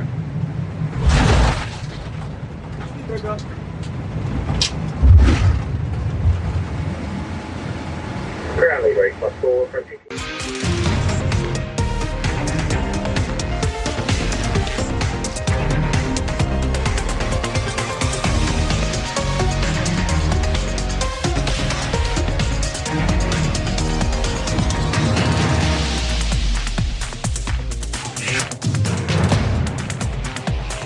Venezuela 360, cada semana por La Voz de América. ¿Qué tal desde Washington comienzan las noticias en el mundo al día? Día a día, desde la capital de Estados Unidos y donde se producen las noticias que más te impactan. El objetivo es llegar al otro lado de la frontera para pedir asilo. La Voz de América te conecta con el mundo al día, los hechos más allá de la noticia, para que tomes decisiones bien informadas en el lenguaje que quieres, donde quieras y como prefieras. Conéctate con El Mundo al Día. La Voz de América te invita a ser parte de nuestra familia a través de las redes sociales. Encuentra en tu muro las últimas noticias de tu país en su conexión con Estados Unidos, la región y el mundo. Historias que empoderan las voces latinoamericanas de política, economía, salud, actualidad, balanceadas y precisas. Únete a un equipo de origen hispanoamericano que trabaja para conectarte con los tuyos. Síguenos en Facebook y conviértete en protagonista de una historia que tú mismo ayudarás a construir.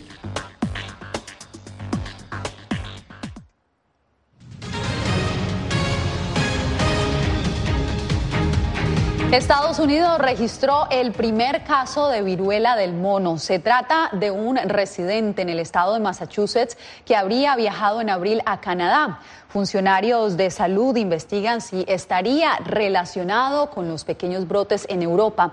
El hombre está actualmente hospitalizado y en buenas condiciones de salud, dijeron las autoridades.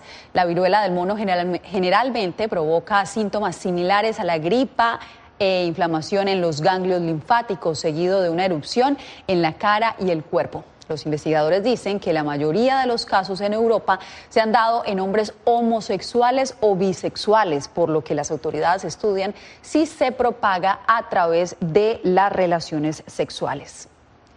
También aquí en Estados Unidos, varios estados ya han comenzado a vislumbrar la llegada de mujeres residentes en estados que lleguen a prohibir el aborto. Esto si la Corte Suprema de Justicia llegase a revertir el fallo que desde 1973 legalizó la interrupción del embarazo. Adriana Arevalo nos explica.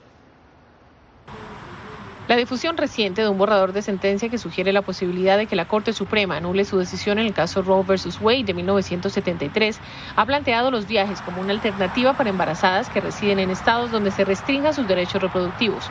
Sin embargo, dicen los activistas, es necesario fortalecer los recursos, no solo para visitantes, sino para los locales rurales. Tenemos una responsabilidad de asegurarnos de que esas personas también tengan clínicas y no tengan que uh, buscar otra alternativa. Estados como California, Oregon, Washington, Illinois y Colorado se preparan para recibir lo que piensan puede ser un aumento significativo de mujeres que tengan en sus lugares de origen acceso a procedimientos médicos para interrumpir su embarazo. En Nevada, los especialistas han fortalecido sus recursos médicos. La mayoría de los proveedores están listos, van a ver a muchas más mujeres. El personal siempre es un problema, pero tienen más recursos aquí. También entiendo que la Federación Nacional del Aborto también está haciendo todo lo posible para proporcionar más recursos a los proveedores que están brindando este servicio. Desde el punto de vista médico, dice la doctora Kashyap, la prioridad es proteger la salud de las mujeres y evitar que pongan su vida en riesgo al acudir a tratamientos no regulados. Desde el punto de vista legal, dicen los activistas, la prioridad debe ser evitar que si las mujeres buscan servicios de abortos en otros estados, no sean procesadas legalmente. Adriana Arevalo, Voz de América, Las Vegas. Los casos de COVID-19 siguen aumentando en Estados Unidos y el panorama podría empeorar aún más durante los próximos meses. Así lo advirtieron funcionarios de salud al instar a los gobernantes locales a incentivar a sus residentes de las áreas más afectadas a usar nuevamente las mascarillas en interiores y también reforzar tanto la aplicación de pruebas como el tratamiento. En este momento el repunte se concentra en el noreste y el medio oeste, pero los picos previos han demostrado que el virus viaja por todo el país. Así lo enfatizó la directora de los CDC. Más adelante, la expectativa, crece la expectativa entre los venezolanos por la posible reanudación de un diálogo político.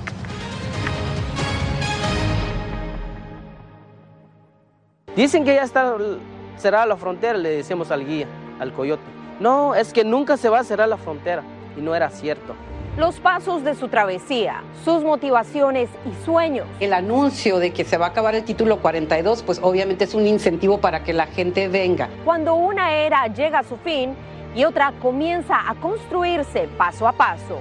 Del 18 al 20 de mayo, de frontera a frontera, una serie especial de La Voz de América.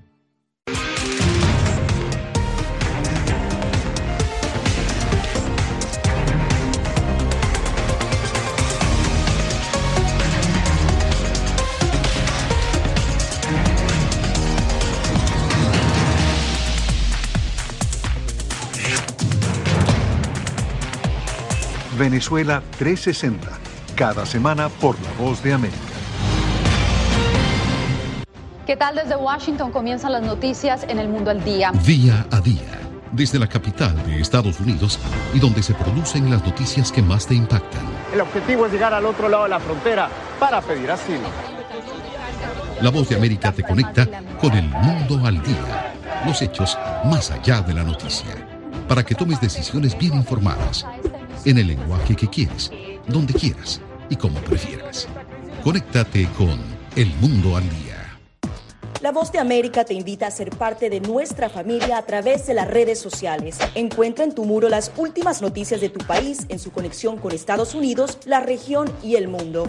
Historias que empoderan las voces latinoamericanas de política, economía, salud, actualidad, balanceadas y precisas. Únete a un equipo de origen hispanoamericano que trabaja para conectarte con los tuyos. Síguenos en Facebook y conviértete en protagonista de una historia que tú mismo ayudarás a construir.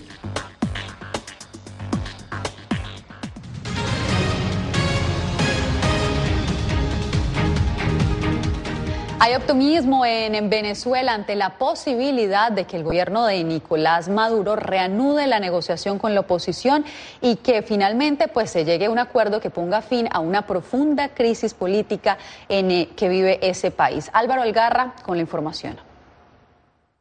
El mismo día que Estados Unidos anunció el alivio de algunas sanciones económicas, la administración de Nicolás Maduro anunció el inicio de un diálogo que busca reanudar una negociación formal en Ciudad de México con la oposición. El director de la ONG Defiende Venezuela, Mario de Andrea, catalogó como muy positivo que vuelvan a reunirse. Siempre el diálogo porque es la única manera de superar el conflicto político y la emergencia humanitaria. El diálogo es la única solución, pero el diálogo tiene que tener conducciones y reglas claras. Para la dirigente opositora y diputada electa en la Asamblea Nacional de 2015, Yajaira Forero, las sanciones internacionales son el único mecanismo que ha ejercido presión sobre el gobierno. Para que los que hoy se mantienen en el poder puedan ceder a lo que es primero la libertad de los presos políticos. Más allá del acercamiento y el levantamiento de algunas sanciones, el activista social Carlos Julio Rojas hizo un llamado a la dirigencia política opositora y del gobierno para que solucionen los múltiples problemas que hay en el país. Si no se logra una conexión con el sentir del ciudadano, con sus problemas sociales, la gente quiere a su dirigente político, más allá de estar dándole la mano y en debates insulsos, presente en protestas y defendiendo y siendo la voz de los que no tienen voz sobre los problemas de la gente. La opositora Plataforma Unitaria espera que los próximos encuentros logren precisar y acordar los elementos necesarios para el pronto reinicio de este proceso de negociación. Álvaro Algarra, Voce América, Caracas. En breve, Ucrania le dice adiós al avión de carga más grande del planeta.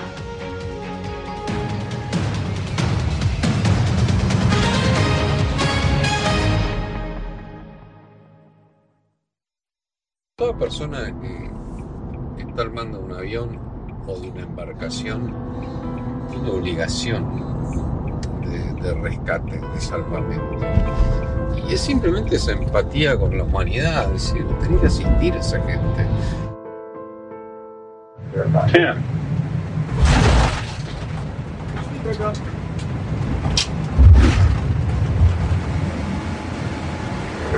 Plus four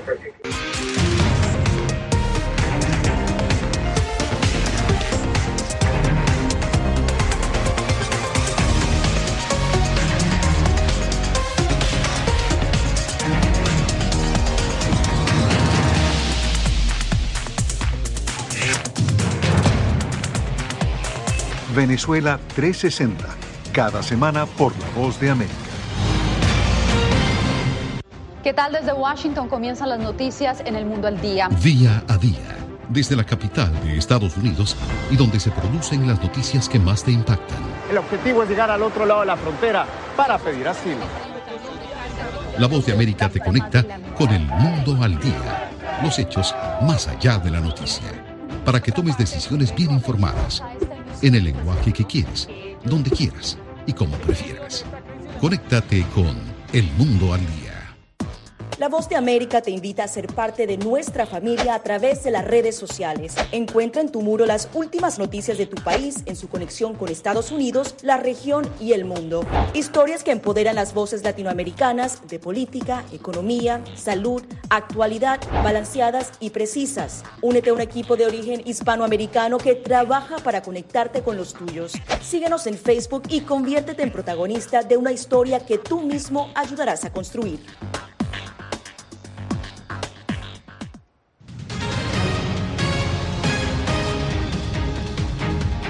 Actualizamos la información en el mundo al día. Un piloto ucraniano le dio el último adiós al avión de carga más grande y pesado del mundo. Sofía Pisani nos cuenta que la icónica aeronave fue destruida por las fuerzas rusas al inicio de la invasión a Ucrania.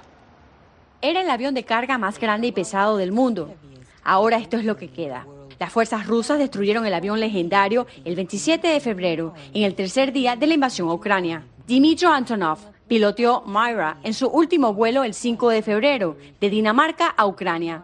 Dice que fue difícil para él aceptar la realidad de la destrucción del avión. La mitad del avión quedó totalmente destruida. La parte principal donde se sientan los pilotos, nuestra cabina, donde vivíamos, donde pasamos mucho de nuestro tiempo, todo fue destruido. Dmitry Antonov, al igual que otros expertos en aviones, dice que es imposible reparar el avión, pero es posible construir uno nuevo. La planta Antonov tiene una parte sin terminar de otro avión Myra. Los costos estimados van desde 800 millones hasta los 3 mil millones de dólares. Por ello, Antonov admite que no tiene sentido reconstruir el avión para uso comercial. Sofía Pisani, Voz de América, Washington. Seis mujeres marcarán un hito en noviembre cuando asuman el arbitraje durante los partidos de la Copa del Mundo de Fútbol que se celebrará en Qatar. La FIFA anunció la designación este jueves de tres árbitras principales y tres asistentes. La lista incluye a la brasileña Neusa Bach, la mexicana Karen Díaz Medina y la estadounidense Catherine Nesbitt. La FIFA dijo que está priorizando la calidad y no el género y expresó su expectativa de que la selección de árbitras de élite para competiciones masculinas importantes se perciba como algo normal y ya no como algo sensacional. De esta manera llegamos al final de esta emisión. Me despido de ustedes invitándolos a seguirnos en nuestras redes sociales, Facebook, Twitter, Instagram y YouTube. Les informó Yasmín López.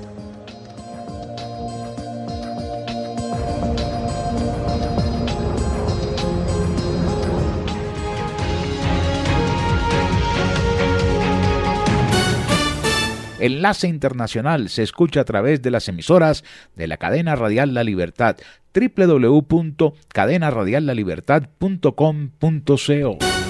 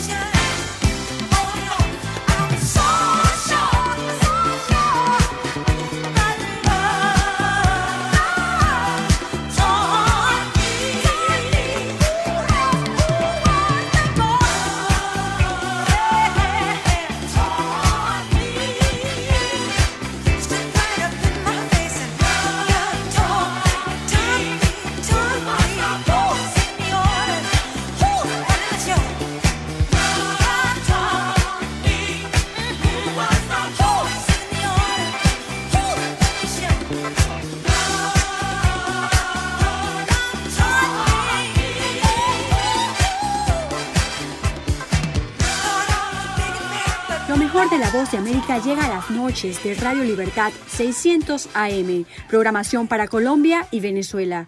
Noticias, entrevistas, análisis, debates, deportes, avances informativos, las noticias, los corresponsales, todo con un toque de buena música. Todo aquí en Radio Libertad, una producción de La Voz de América.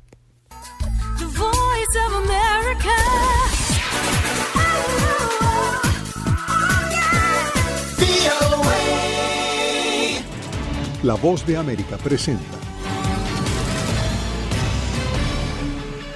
Cada semana La Voz de América te invita a ser parte de Venezuela 360. Para empoderar las voces que quieren reunir a tu país. Para escribir con ritmos contagiosos. Un nuevo capítulo en tu historia. Con un mismo lenguaje. El de la esperanza. El del futuro. El de la vida. Únete a un equipo de origen hispanoamericano que trabaja para conectarnos con el ADN venezolano. Conéctate con los tuyos. Conéctate con nosotros. Conéctate en WhatsApp digitando más 1-202-549-8691. Y Conviértete en protagonista de una historia que tú mismo ayudarás a construir. Conéctate cuantas veces quieras con Venezuela 360 en buenoticias.com. Y sé parte de nuestro equipo de redacción a través de tu conexión WhatsApp. Recuerda, más 1-202-549-8691. And the Oscar goes to... Acompáñenos de lunes a viernes con las noticias del mundo del entretenimiento lo mejor del cine. So, Skrulls are the bad guys. Los estrenos de Hollywood. I've never seen anything like this. Who am I? She's the last of her kind. So I'm 300 years old. A leader, you are. You have the most advanced weapon ever. Lo mejor en música. Las noticias del espectáculo. Lady Gaga declaró al diario The New York Times que se, el actor Alex Bowen dijo el miércoles que se inscribirá en un curso para, de lunes a viernes. El mundo del entretenimiento llega a ustedes desde los estudios de La Voz de América en Washington.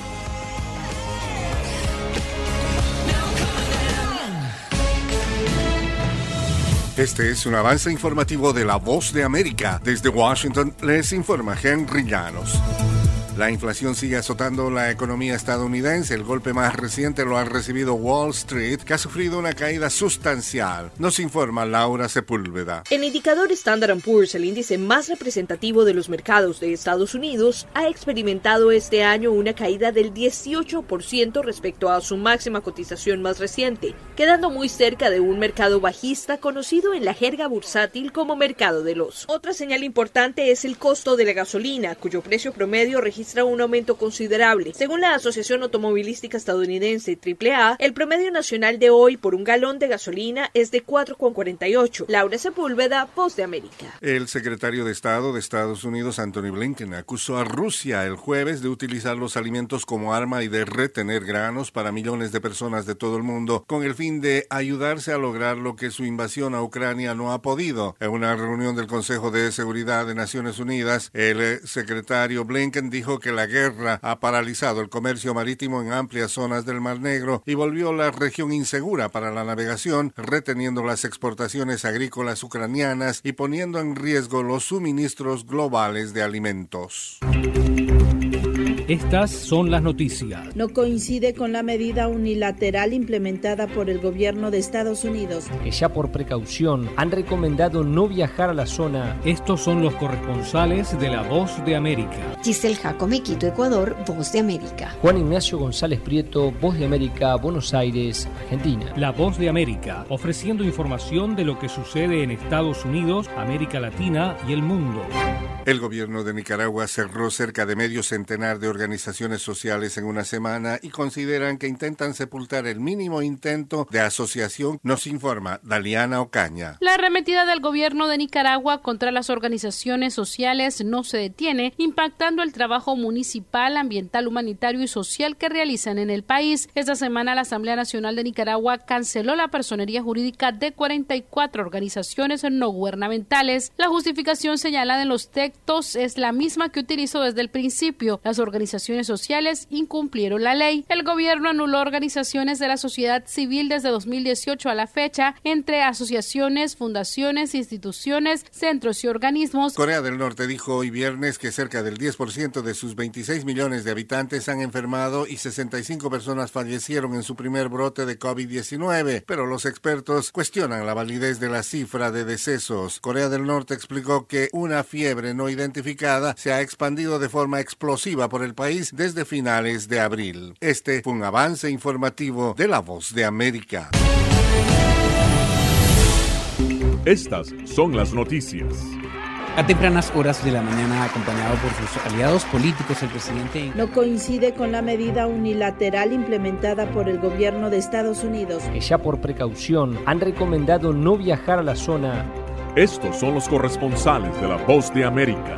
Álvaro Algarra, Voz de América, Caracas. Giselle Jacome, Quito, Ecuador, Voz de América. Juan Ignacio González Prieto, Voz de América, Buenos Aires, Argentina. Llevando siempre la información desde el lugar de los hechos. La economía de Uruguay lleva 15 años de crecimiento ininterrumpido. Fue designado con 94 votos de los 128 asambleístas que forman. Sara Pablo, Voz de América, Ciudad de México. Nerima del Reyes, Voz de América, San Salvador. La Voz de América ofreciendo información de lo que sucede en Estados Unidos, América Latina y el mundo.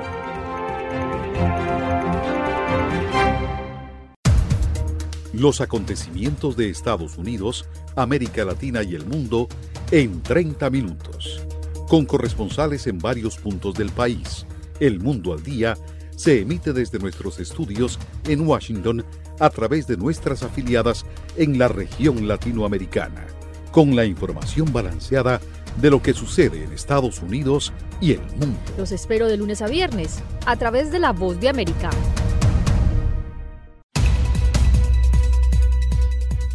¿Qué tal amigos? Les saluda Henry Llanos para invitarlos a escuchar Deportivo Internacional.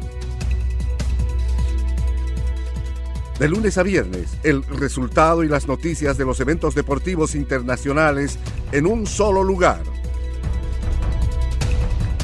Deportivo Internacional, una producción de La Voz de América. Desde La Voz de América en Washington les informa Tony Cano. El Senado de Estados Unidos aprobó por abrumadora mayoría una infusión de ayuda militar y económica a Ucrania por valor de 40 mil millones de dólares. Los dos partidos apoyan el paquete de ayuda más reciente, posiblemente no el último, contra la invasión rusa. La votación por 86 contra 11 dio aprobación final al paquete tres semanas después de que el presidente Joe Biden solicitó una cifra menor de 33 mil millones de dólares y un solo opositor republicano demoró la aprobación durante una semana. El motor de búsqueda Google recopila datos de los usuarios que creen que pueden ser anónimos si utilizan un modo de navegación privada. Así lo denunció este jueves el fiscal general de Texas, Ken Paxton, al presentar una demanda modificada sobre privacidad contra la unidad de Alphabet Inc.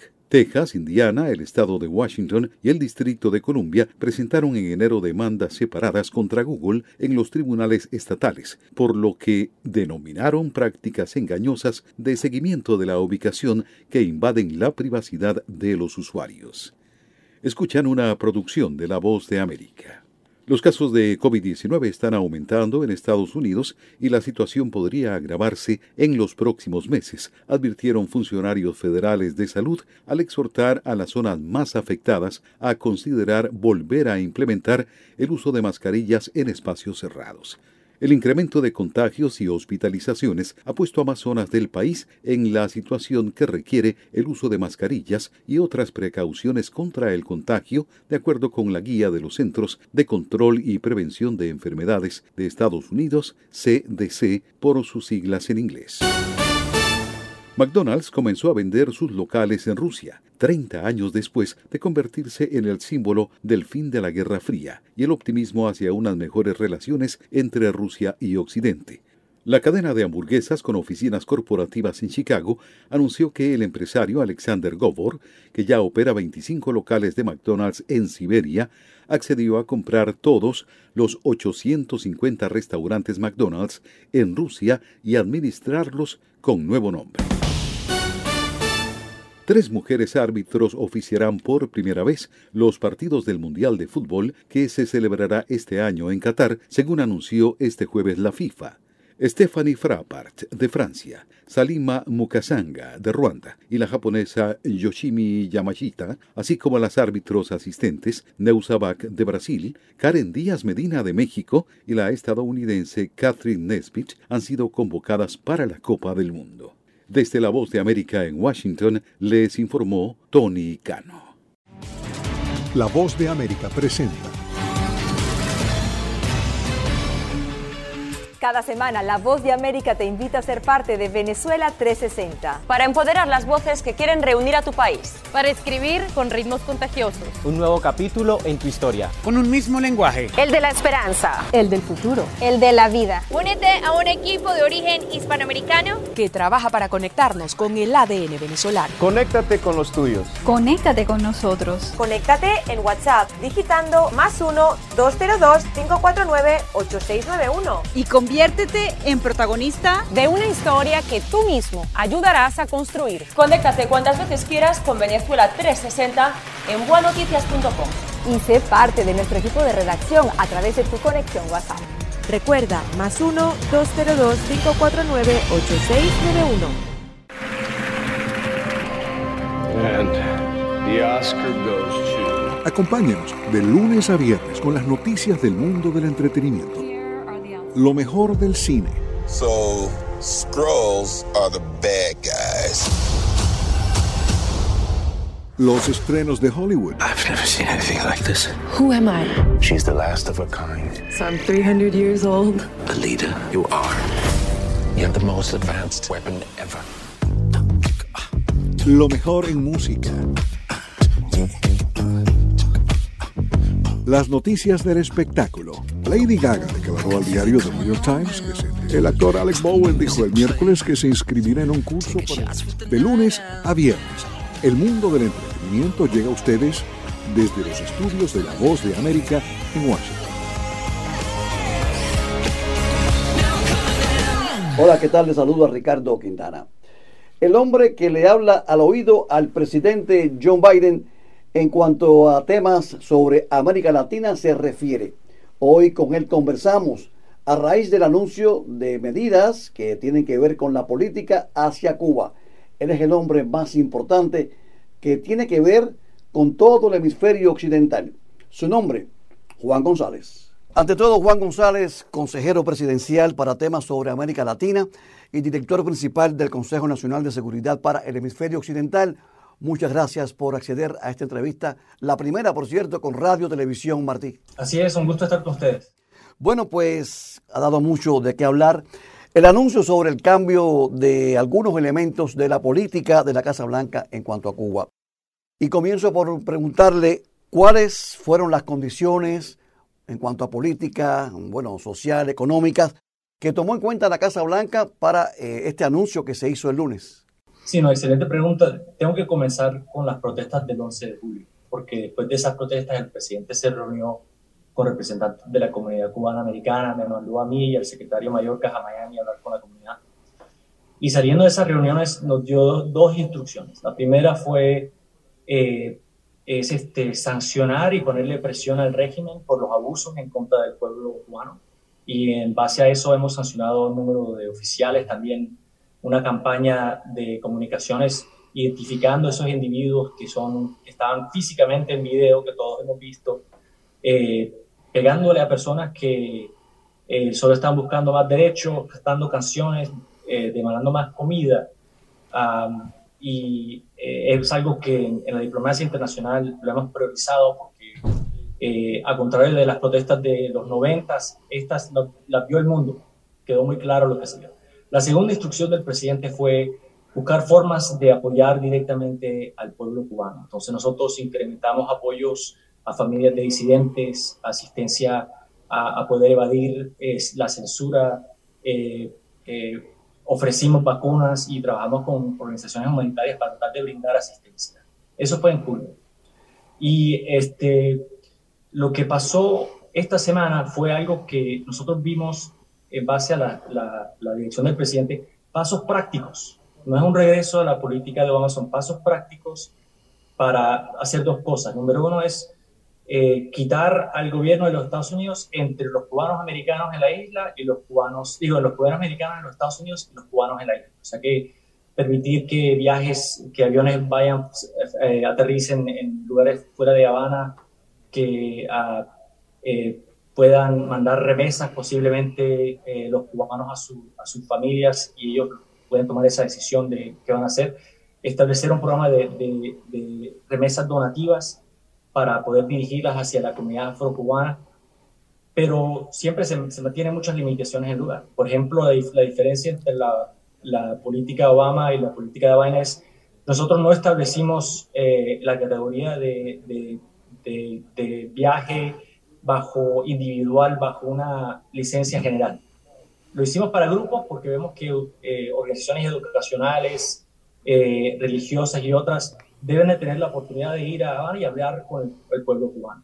Y el compromiso también es elevar el tema de derechos humanos, seguir haciéndolo, especialmente el tema de, de, derechos laborales, que para el presidente y la vicepresidenta son temas centrales para ellos en la política doméstica. Señor González, no es bueno cierto que hay un éxodo que ya no es tan silencioso de cubanos eh, hacia Estados Unidos, por supuesto de manera irregular. Eh, en los últimos siete meses han ingresado al país más de 110 mil cubanos.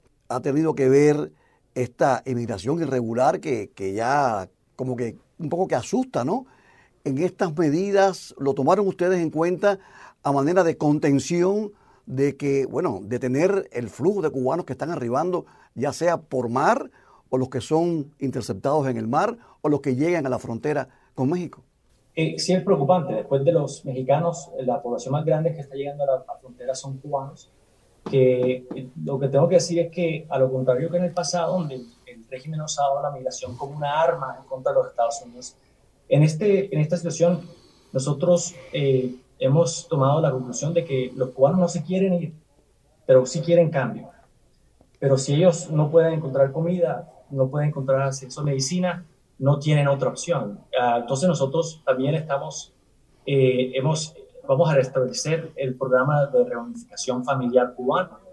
Vamos a expandir la presencia para poder procesar visas de migrantes en Habana para que alguien no tenga que ir hasta, hasta Guyana. Y hoy en día es más barato ir con un coyote, con un traficante, que ir a Guyana y es lo que muchas personas están optando por hacer y están poniendo en riesgo su vida. Entonces queremos establecer los canales regulares de, de, de viaje y buscar formas de apoyar directamente al pueblo cubano como lo hizo el presidente Barack Obama en aquel proceso que usted vivió, porque fue parte de esa administración, conocido como el deshielo, pues también se está tratando de empoderar a la sociedad civil independiente, al sector privado, entiéndase el cuentapropista.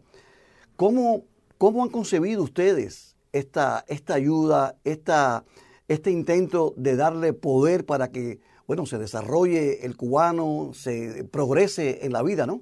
Eso es clave, gracias por esa pregunta. En primer lugar, eh, hemos quitado los límites sobre remesas, pero también estamos trabajando con el Congreso para expandir eh, eh, remesas electrónicas para que personas puedan mandar dinero directamente sin que pasen por, la, por el Estado. Eh, y la mayoría de los cuentropopistas, ellos usan remesas para poder importar productos que usan en su negocio. O sea que también estamos vamos a expandir el, número de productos que pueden ser importados, pero también eh, crear regulaciones que faciliten entrenamiento, microfinanzas, uh, también acceso a, a, la Internet, que ayuda a que los eh, contracopistas eh, y los emprendedores independientes del Estado puedan eh, usar el, comercio de Internet para eh, mercadear sus, productos. Eso es clave y es central a, a la. En cuanto al tema consular, la reanudación de, bueno, el programa de reunificación familiar, el aumento de visas de emigrantes a Estados Unidos, eso está, está planteado. Eh, ahí, no hay, ahí no hay duda de lo que va a suceder. Pero para esto se necesita, bueno, pues un incremento del personal diplomático en La, en la Habana. Se prevé regresar a la nómina anterior a la misma cantidad de diplomáticos que eh, trabajaban en la embajada en La Habana antes de los incidentes de salud que se conoce, sucedieron en 2016-2017? Bueno, sí se, se, busca expandir la presencia de embajada de una forma segura. Eh, el, la prioridad es llegar a un nivel donde podamos procesar las 20.000 visas en el acuerdo migratorio desde La Habana lo más pronto posible. Tendremos más noticias sobre eso en las próximas semanas. Y, pero también no solo el servicio consular, sino también la presencia de nuestra embajada. Y, y eso Tal vez uh, algunos lo verán como un premio para el régimen, nosotros lo vemos como una oportunidad para abogar por los intereses de los Estados Unidos, eh, tener eh, eh, intercambio directamente con los cubanos y resaltar el tema de los derechos humanos, porque para nosotros eh, tener relaciones diplomáticas no es un premio, es una oportunidad para empujar nosotros estos temas y resaltar el tema de derechos humanos que para el presidente Biden es algo, es algo que es central. Señor González, recientemente la Asamblea Nacional, llámese Parlamento Unipartidista, pues acaba de pues, aprobar el Código Penal, un código penal que según fuentes independientes limita la emisión de información independiente, eh, limita la libre manifestación de expresión, en fin, ha radicalizado mucho más la imagen del gobierno de La Habana. Y algunas personas, pues, en contra de la medida o a favor de la medida, coinciden en que no fue el momento preciso para adoptar estos anuncios, estas medidas de las cuales estamos conversando. ¿Qué piensa usted al respecto? A veces esas cosas no se, no se pueden coordinar perfectamente, pero yo diría que es el tiempo perfecto, porque nosotros, yo creo que desde, la, desde que Fidel Castro llegó al poder, han echado la culpa a los Estados Unidos por todos los problemas del, del pueblo cubano, cuando es el fracaso del comunismo. Y nosotros, buscando construir puentes y apoyar al pueblo cubano, es una forma de quitar esa excusa. Eh, porque cuando salen personas que es como las que salieron el 11 de julio pacíficamente a cantar y a pedir más derecho, que el, que el régimen les caiga encima, les imponga sentencias draconianas las que pusieron y pasen leyes tal cual, demuestran que le tienen miedo a tener una conversación con el mismo pueblo cubano y eso quiere decir que han perdido ese apoyo popular.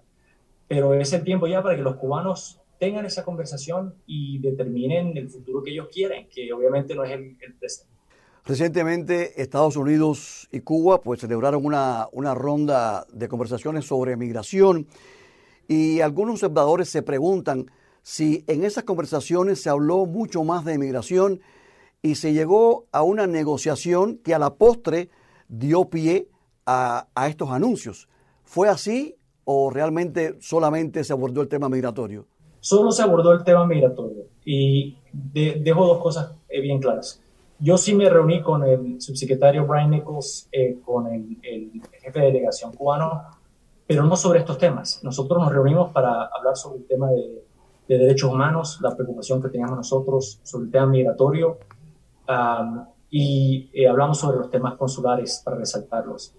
Eh, y ese es un espacio que nosotros debemos usar para abogar sobre La gran diferencia, el compromiso del presidente Biden todo lo que hagamos nosotros en cuanto a Cuba y en cuanto a toda Latinoamérica va a ser de una forma transparente, con puertas abiertas y en consulta con la, el Congreso de los Estados Unidos y también con la comunidad. Nosotros hemos tenido estas conversaciones, hemos estado de acuerdo todos, eh, en muchas partes hemos tenido áreas de coincidencia con la comunidad, pero el enfoque es claro, que no importa dónde uno esté en, en este tema y la opinión de una es buscar una forma de abogar por los derechos humanos del pueblo cubano empujar para un cambio hacia la democracia en el país y apoyar al, al, pueblo cubano y poder ayudar a que las familias cubanas americanas y las cubanas puedan interactuar. Ese sí, ese es el consenso que existe en este momento. En todo esto destaca el interés humano. Yo en lo personal he trabajado mucho con, con los cubanos que cruzan el Darién, eh, he ido a Tapachula, en fin, en la frontera, y, y realmente es desgarrador. Y creo que esto es algo que prioriza el presidente Biden. ¿Lo tiene realmente en su, en su agenda como de los temas principales a abordar en cuanto, en cuanto a Cuba, el tema humano, el tema de la familia, el bienestar de la familia cubana, su reunificación? El presidente es alguien que comenzó su carrera en el servicio público en, el, en la lucha de los eh, derechos civiles, fue uno de los eh, líderes en contra del movimiento apartheid en el sur de África. Él esos temas no, no él no entra en compromisos, él tiene un, sentimiento muy fuerte al respecto. Y él como vicepresidente trabajó el tema migratorio y él sabe que para que alguien sienta que es buena idea pagarle un coyote y después pasar por el Darien, arriesgar su vida para llegar a los Estados Unidos donde tal vez no hablen el, el, idioma, tiene que ser por una razón bastante grave y que nadie debe sufrir por, por algo así, pero se entiende que alguien no va a dejar que sus hijos mueran de hambre o que sean eh, que estén inseguros, cualquier padre madre haría lo mismo. Y nosotros lo que tenemos que hacer es cambiar la situación. Y, pero el mensaje que nosotros oímos de los cubanos, ¿no? eh, muchos que todavía están en Habana, es, ellos no quieren irse de Cuba, quieren cambio. y nosotros lo que queremos hacer es darle voz y voto, apoyarlos a ellos para que ellos, ellos sean los que lo determinen. No que nosotros digamos qué es lo que ellos hagan, sino que darles esa, ese empoderamiento y ese apoyo para que ellos sean los líderes de la conversación. Señor González, algunos políticos de origen o de ascendencia cubana, tanto en el Capitolio como en el Senado, se han quejado de que no se fueron consultados al respecto. nosotros hemos tenido estas conversaciones con eh, demócratas y republicanos. Esto es algo que hemos estado trabajando ya más de un año uh, sobre este tema. Obviamente el, el, el, tiempo en que hicimos el anuncio es algo que hicimos nosotros, eh, eh, fue una decisión del, presidente de hacerlo, lo quiso hacer antes de la cumbre para dejar muy claro cuál era la política de él. Uh, pero es algo que hemos, antes del anuncio, también hablamos con miembros del Congreso. Ellos no estarán de acuerdo con todo, pero siempre nosotros consultamos de con el Congreso. La última pregunta, y va a ser la pregunta del millón de dólares. Si se sigue acercando Estados Unidos al pueblo de Cuba, pudiéramos decir, o sería muy descabellado pensar en una visita del presidente Biden a La Habana? Yo creo que mucho tiene que pasar en Cuba antes de que eso pase, uh, porque de nuevo, el, el, presidente, él habla con Vladimir Putin, ¿no? Él habla con eh, dictadores en otras partes del mundo para, para empujar y abogar sobre esa, esos temas. Eso no quiere decir que él va a visitar a Vladimir. Porque eso, eso una, mucho tiene que pasar. Muchísimas gracias por su tiempo. Esperamos que no sea la última entrevista con, con nosotros. A ustedes, muchas gracias.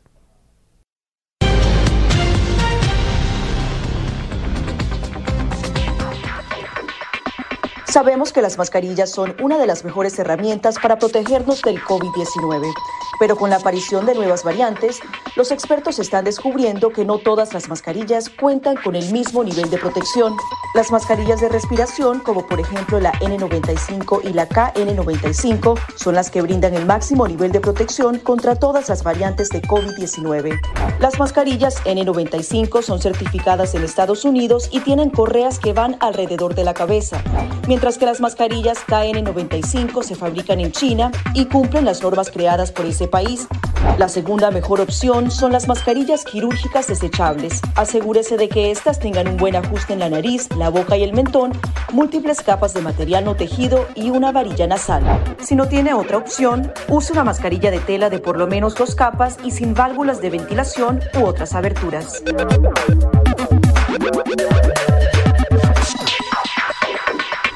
De tocar la mascarilla, límpiese las manos con un desinfectante a base de alcohol o con agua y jabón y compruebe que la mascarilla no tenga roturas o agujeros. Para una mascarilla de tela, ajústela de manera que cubra la boca, nariz y barbilla sin dejar huecos a los lados y coloque las tiras por detrás de su cabeza o de sus orejas. Para una mascarilla médica, verifique que el lado de la mascarilla corresponde a la parte superior. Este suele ser el lado que tiene la tira de metal. Determine cuál es la parte interior, normalmente la parte blanca. Ajústese la mascarilla en la cara de modo que cubra la nariz, boca y barbilla, asegurándose una vez más de que no haya huecos entre su cara y la mascarilla. Coloque las tiras por detrás de su cabeza u orejas y ajuste la tira de metal para que se amolde a la forma de la nariz. Finalmente, antes de quitarse la mascarilla, lávese las manos con un desinfectante a base de alcohol o con agua y jabón.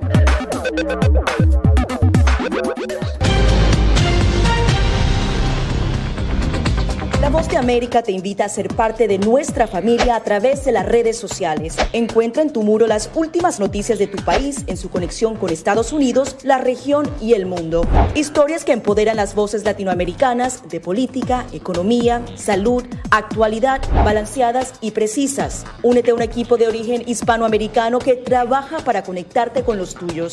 Síguenos en Facebook y conviértete en protagonista de una historia que tú mismo ayudarás a construir. En momentos de crisis políticas y sociales, algunos gobiernos autoritarios recurren al bloqueo del acceso a Internet como herramienta para detener la información que entra o sale de su país. No obstante, existen algunas alternativas que te ayudarán a continuar conectado a la red a pesar de la censura oficial. Una de las más efectivas es el VPN o red virtual privada por sus siglas en inglés. La VPN pretende simular que la persona está en otro lugar del mundo y no en el país que esté restringiendo el acceso a Internet, de manera que es incapaz de detectar esa conexión interna y así se puede utilizar Internet con normalidad. Las ofertas de VPN en el mercado son muchas y las puedes buscar escribiendo las iniciales VPN en los motores de búsqueda, pero es importante descargarla o adquirirla antes de perder la conexión al Internet.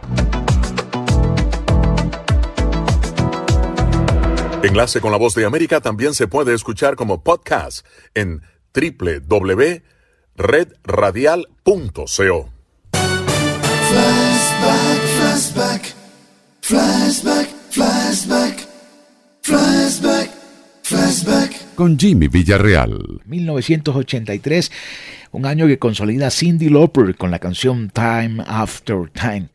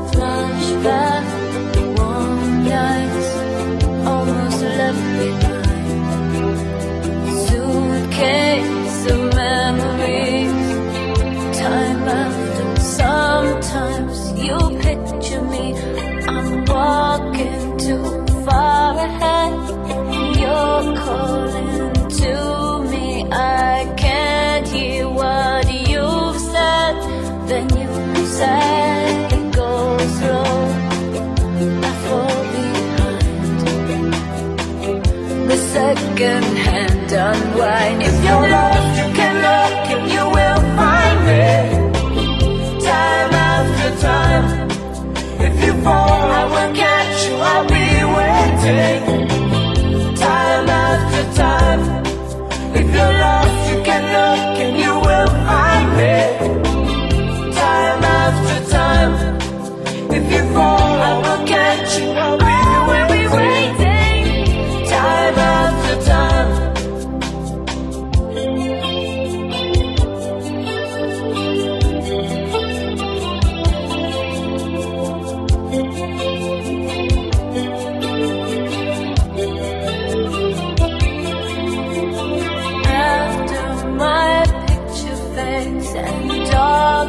us turn to gray. Watching through windows, you're wondering if I'm okay. Secrets stolen from deep inside.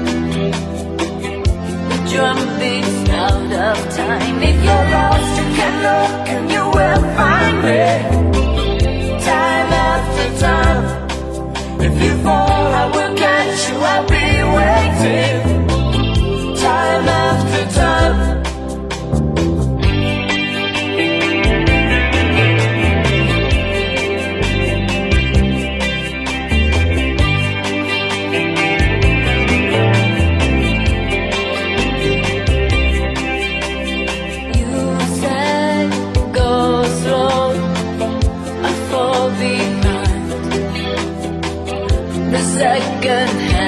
not.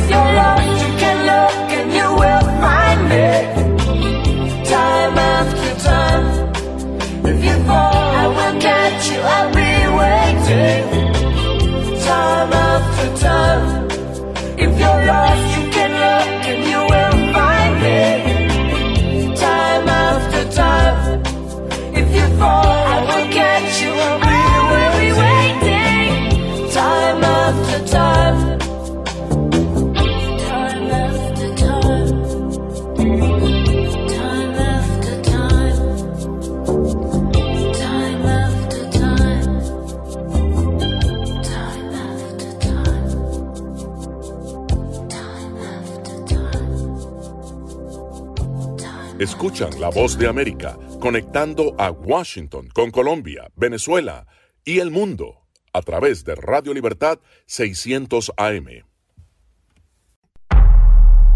Desde la voz de América, la actualidad de la crisis en Ucrania. La guerra había comenzado. Sin duda todo esto nos afecta mucho, pero confío en la justicia de la causa ucraniana. Mientras la ofensiva militar rusa avanza sobre Ucrania, la invasión rusa a Ucrania dirigida por el presidente Vladimir Putin Una cobertura completa y análisis a diario.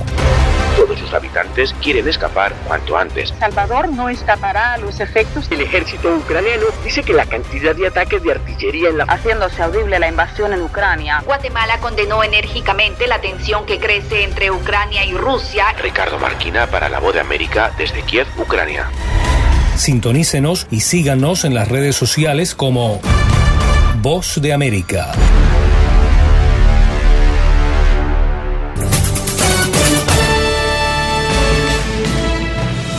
Este es un avance informativo de La Voz de América. Desde Washington les informa Henry Llanos. A dos semanas del inicio de la Cumbre de las Américas, el presidente de México insiste en su petición para que Estados Unidos invite a Venezuela, Cuba y Nicaragua. Nos informa Jorge Agobián. Hasta ahora, la Casa Blanca ha dado señales de que no lo hará, pero la tardanza en anunciar oficialmente la lista de invitados ha propiciado la polémica. Washington pareciera estar actuando con cautela para calibrar la balanza, aseguran los expertos, sobre todo por el papel que juega México en los objetivos estratégicos estadounidenses, entre ellos la firma de una declaración migratoria. Parámetros objetivos que deben prevalecer. Guatemala también es un país clave en la agenda migratoria. Jorge Agobián, Voz de América. Una legislación resumida en cuatro puntos principales fue propuesta el jueves por un grupo bipartidista del Senado de Estados Unidos con el fin de hacer respetar la Carta Democrática Interamericana de La Habana a Caracas, de Managua a San Salvador. Ahora es el momento de reforzar la estrategia diplomática de Estados Unidos para ayudar a enfrentar los desafíos que amenazan los fundamentos de las normas y principios de esta carta, dijo Bob Menéndez, quien impulsa la iniciativa. The Oscar goes to... Acompáñenos de lunes a viernes con las noticias del mundo del entretenimiento, lo mejor del cine. So, Skrulls are the bad guys. Los estrenos de Hollywood. I've never seen anything like this. Who am I? She's the last of... De lunes a viernes, el mundo del entretenimiento llega a ustedes desde los estudios de La Voz de América en Washington. Alrededor de 500 organizaciones de la sociedad civil venezolana alertaron que un proyecto de ley pone en riesgo sus fuentes de financiamiento. Desde Caracas nos informa Adriana Núñez. El proyecto de ley de cooperación internacional que discute la Asamblea Nacional de Venezuela obliga a fundaciones, universidades y cualquier organización no gubernamental a registrarse ante un ente público para poder recibir recursos económicos del extranjero. La coordinadora de la organización no gubernamental Laboratorio de Paz, Alexis Rendón. Con criterios discrecionales hay una, una regulación sancionatoria que puede prohibir, suspender y hasta eliminar a las organizaciones de sociedad civil de todo rango. Adriana Núñez Rabascal, Voz de América, Caracas. El presidente de Estados Unidos, Joe Biden, ha iniciado hoy viernes una gira por Asia que estará centrada en el sector tecnológico estadounidense. Más tarde en el día visitará una planta de chips informáticos de Samsung que servirá de modelo para una fábrica de semiconductores de 17 mil millones de dólares que la empresa surcoreana está construyendo en las afueras de Austin, Texas. La visita es también un guiño a una de las principales prioridades de su agencia nacional, el incrementar el suministro de chips informáticos para que no escaseen. Este fue un avance informativo de La Voz de América. La Voz de América presenta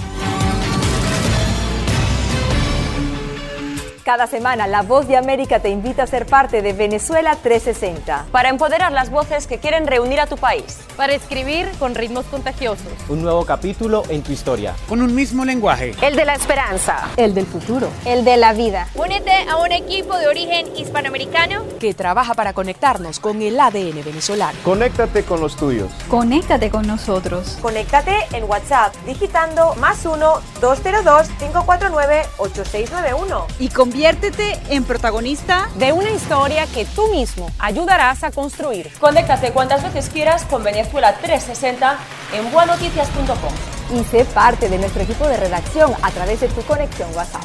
Recuerda, más 1-202-549-8691.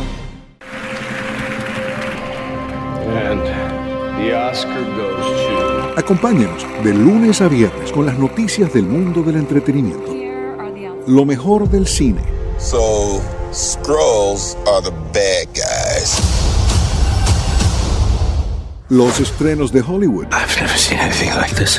Who am I? She's the last of her kind. So I'm 300 years old. The leader you are. You have the most advanced weapon ever. Lo mejor en música. Las noticias del espectáculo. Lady Gaga declaró al diario The New York Times que se- el actor Alex Bowen dijo el miércoles que se inscribirá en un curso para- de lunes a viernes. El mundo del entretenimiento llega a ustedes desde los estudios de La Voz de América en Washington.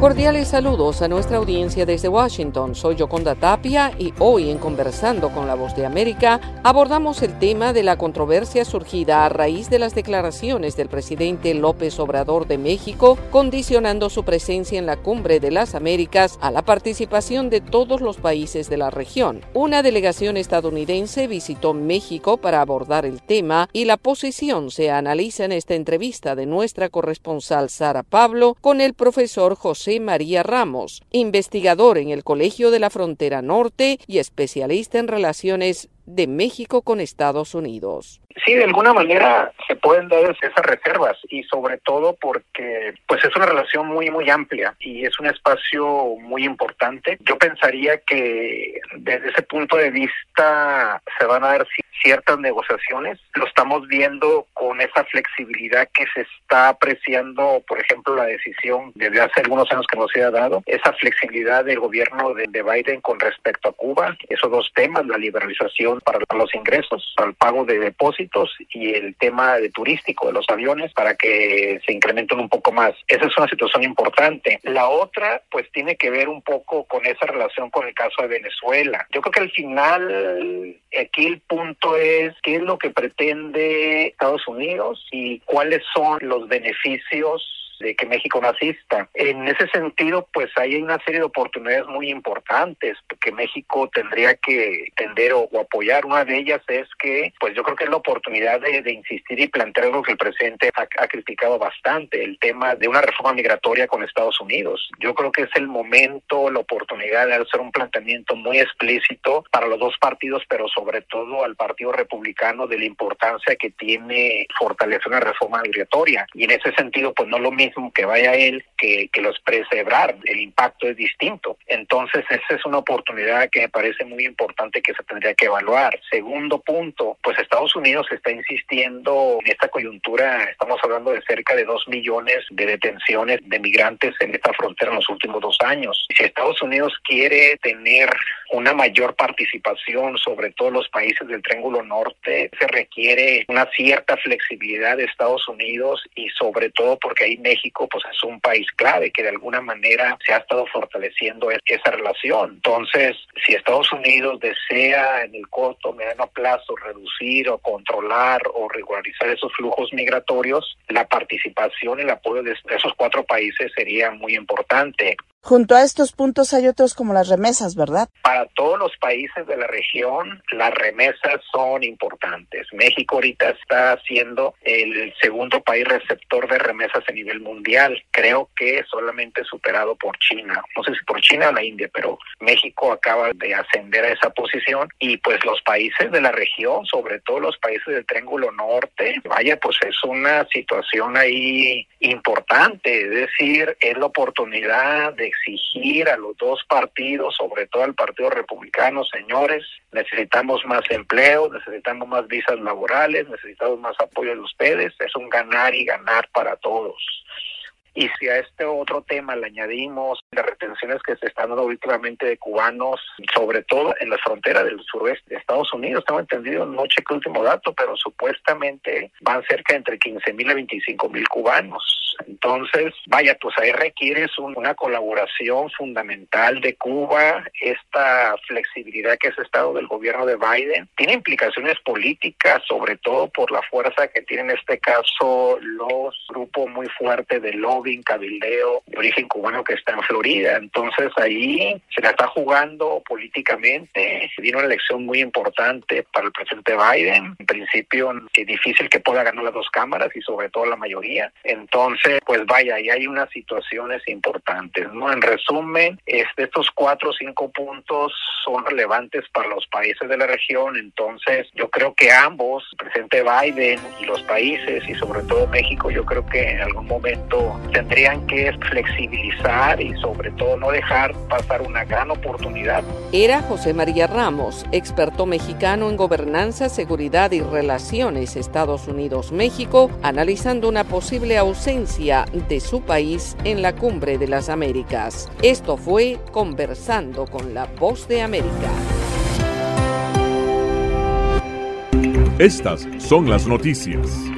A tempranas horas de la mañana, acompañado por sus aliados políticos, el presidente no coincide con la medida unilateral implementada por el gobierno de Estados Unidos. Que ya por precaución han recomendado no viajar a la zona estos son los corresponsales de la Voz de América.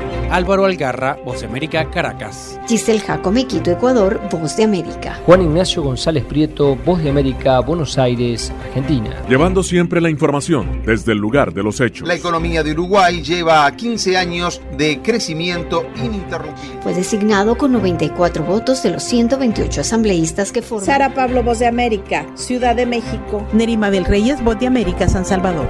La Voz de América ofreciendo información de lo que sucede en Estados Unidos, América Latina y el mundo.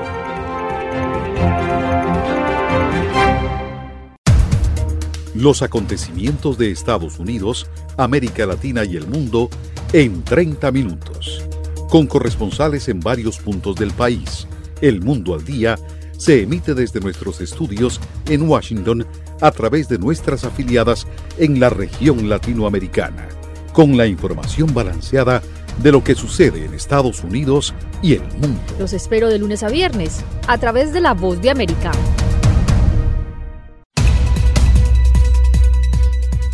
¿Qué tal amigos? Les saluda Henry Llanos para invitarlos a escuchar Deportivo Internacional. De lunes a viernes, el resultado y las noticias de los eventos deportivos internacionales en un solo lugar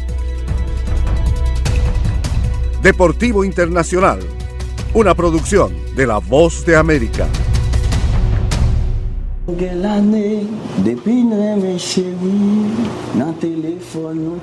Mis sueños es tener dinero y ayudar a los demás que no puedo. A sus 23 años, el haitiano Roselem Bossi ha viajado la mayor parte de su vida. Hace seis meses llegó a Tijuana. Este cantante y productor de videos musicales reconoce las dificultades que sortean sus compatriotas para ingresar a territorio estadounidense. No es mi plan cruzar la frontera. ¿Entendí?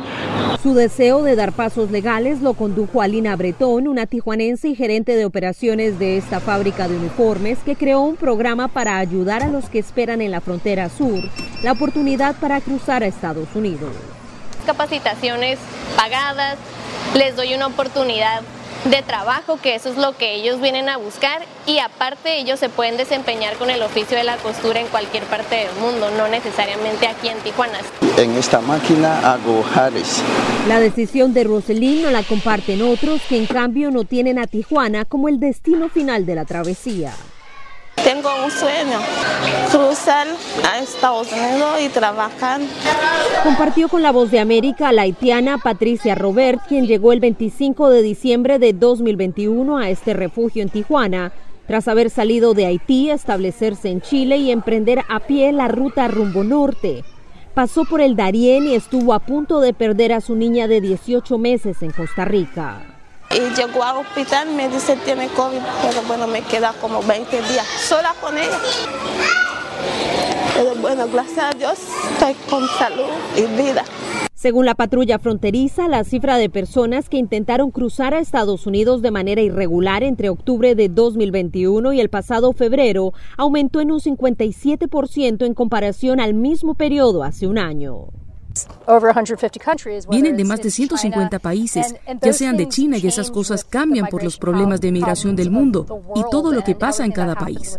Esto unido al cierre de la frontera y la posibilidad de aplicar al estatus de protección en México ha llevado a que muchos de estos migrantes, en especial los haitianos, se establezcan en zonas fronterizas, indicó Adriana Espinosa Nolasco, subsecretaria de Asuntos Migratorios de Baja California. Aquí han nacido, ya tenemos este, haitianos tijuanenses. Son ya parte de esta tierra. Celia Mendoza, Bus de América, Tijuana, México. Con un equipo de periodistas, corresponsales, editores y productores, La Voz de América te ofrece las noticias. Así textualmente lo compartió el mandatario en su cuenta en la red social Twitter. Esto debido a que en el pasado ha mentido a las autoridades, incluso cuando solicitó su ciudadanía estadounidense. Podemos eh, decir que hay tres puntos específicos de esta gira, una de ellas. Los eventos. Nosotros, el pueblo, ha salido en la calle para los personajes. Está perdiendo la batalla legal y la batalla de popularidad. La OEA hoy ha dado un paso adelante, muy importante. Esto no, no es consistente con la realidad que experimentamos nosotros en el país. De lunes a viernes. La voz de América. Síganos en radio, televisión y en nuestras redes sociales.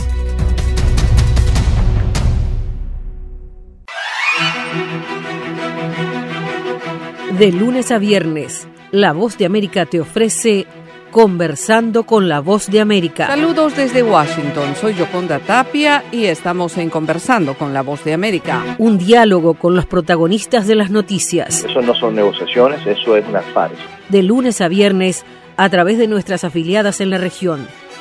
Conversando con la Voz de América.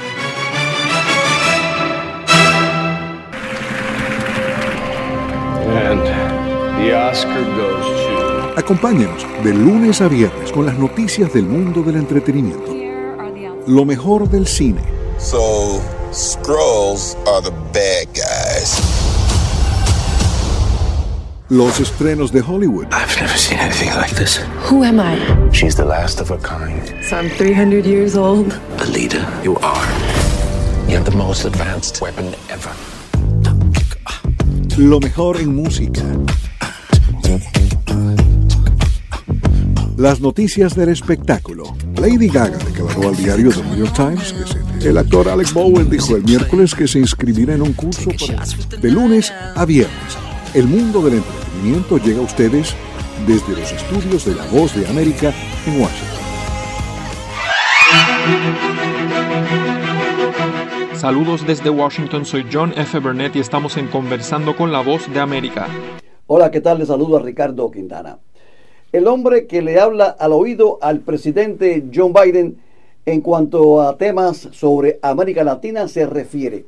Hoy con él conversamos a raíz del anuncio de medidas que tienen que ver con la política hacia Cuba. Él es el hombre más importante que tiene que ver con todo el hemisferio occidental. Su nombre, Juan González. Ante todo, Juan González, consejero presidencial para temas sobre América Latina y director principal del Consejo Nacional de Seguridad para el Hemisferio Occidental. Muchas gracias por acceder a esta entrevista, la primera, por cierto, con Radio Televisión Martí. Así es, un gusto estar con ustedes. Bueno, pues ha dado mucho de qué hablar. El anuncio sobre el cambio de algunos elementos de la política de la Casa Blanca en cuanto a Cuba. Y comienzo por preguntarle cuáles fueron las condiciones, en cuanto a política, bueno, social, económicas, que tomó en cuenta la Casa Blanca para eh, este anuncio que se hizo el lunes? Sí, no, excelente pregunta. Tengo que comenzar con las protestas del 11 de julio, porque después de esas protestas el presidente se reunió con representantes de la comunidad cubana americana, me mandó a mí y al secretario mayor a Miami a hablar con la comunidad. Y saliendo de esas reuniones nos dio dos, instrucciones. La primera fue eh, es este, sancionar y ponerle presión al régimen por los abusos en contra del pueblo cubano.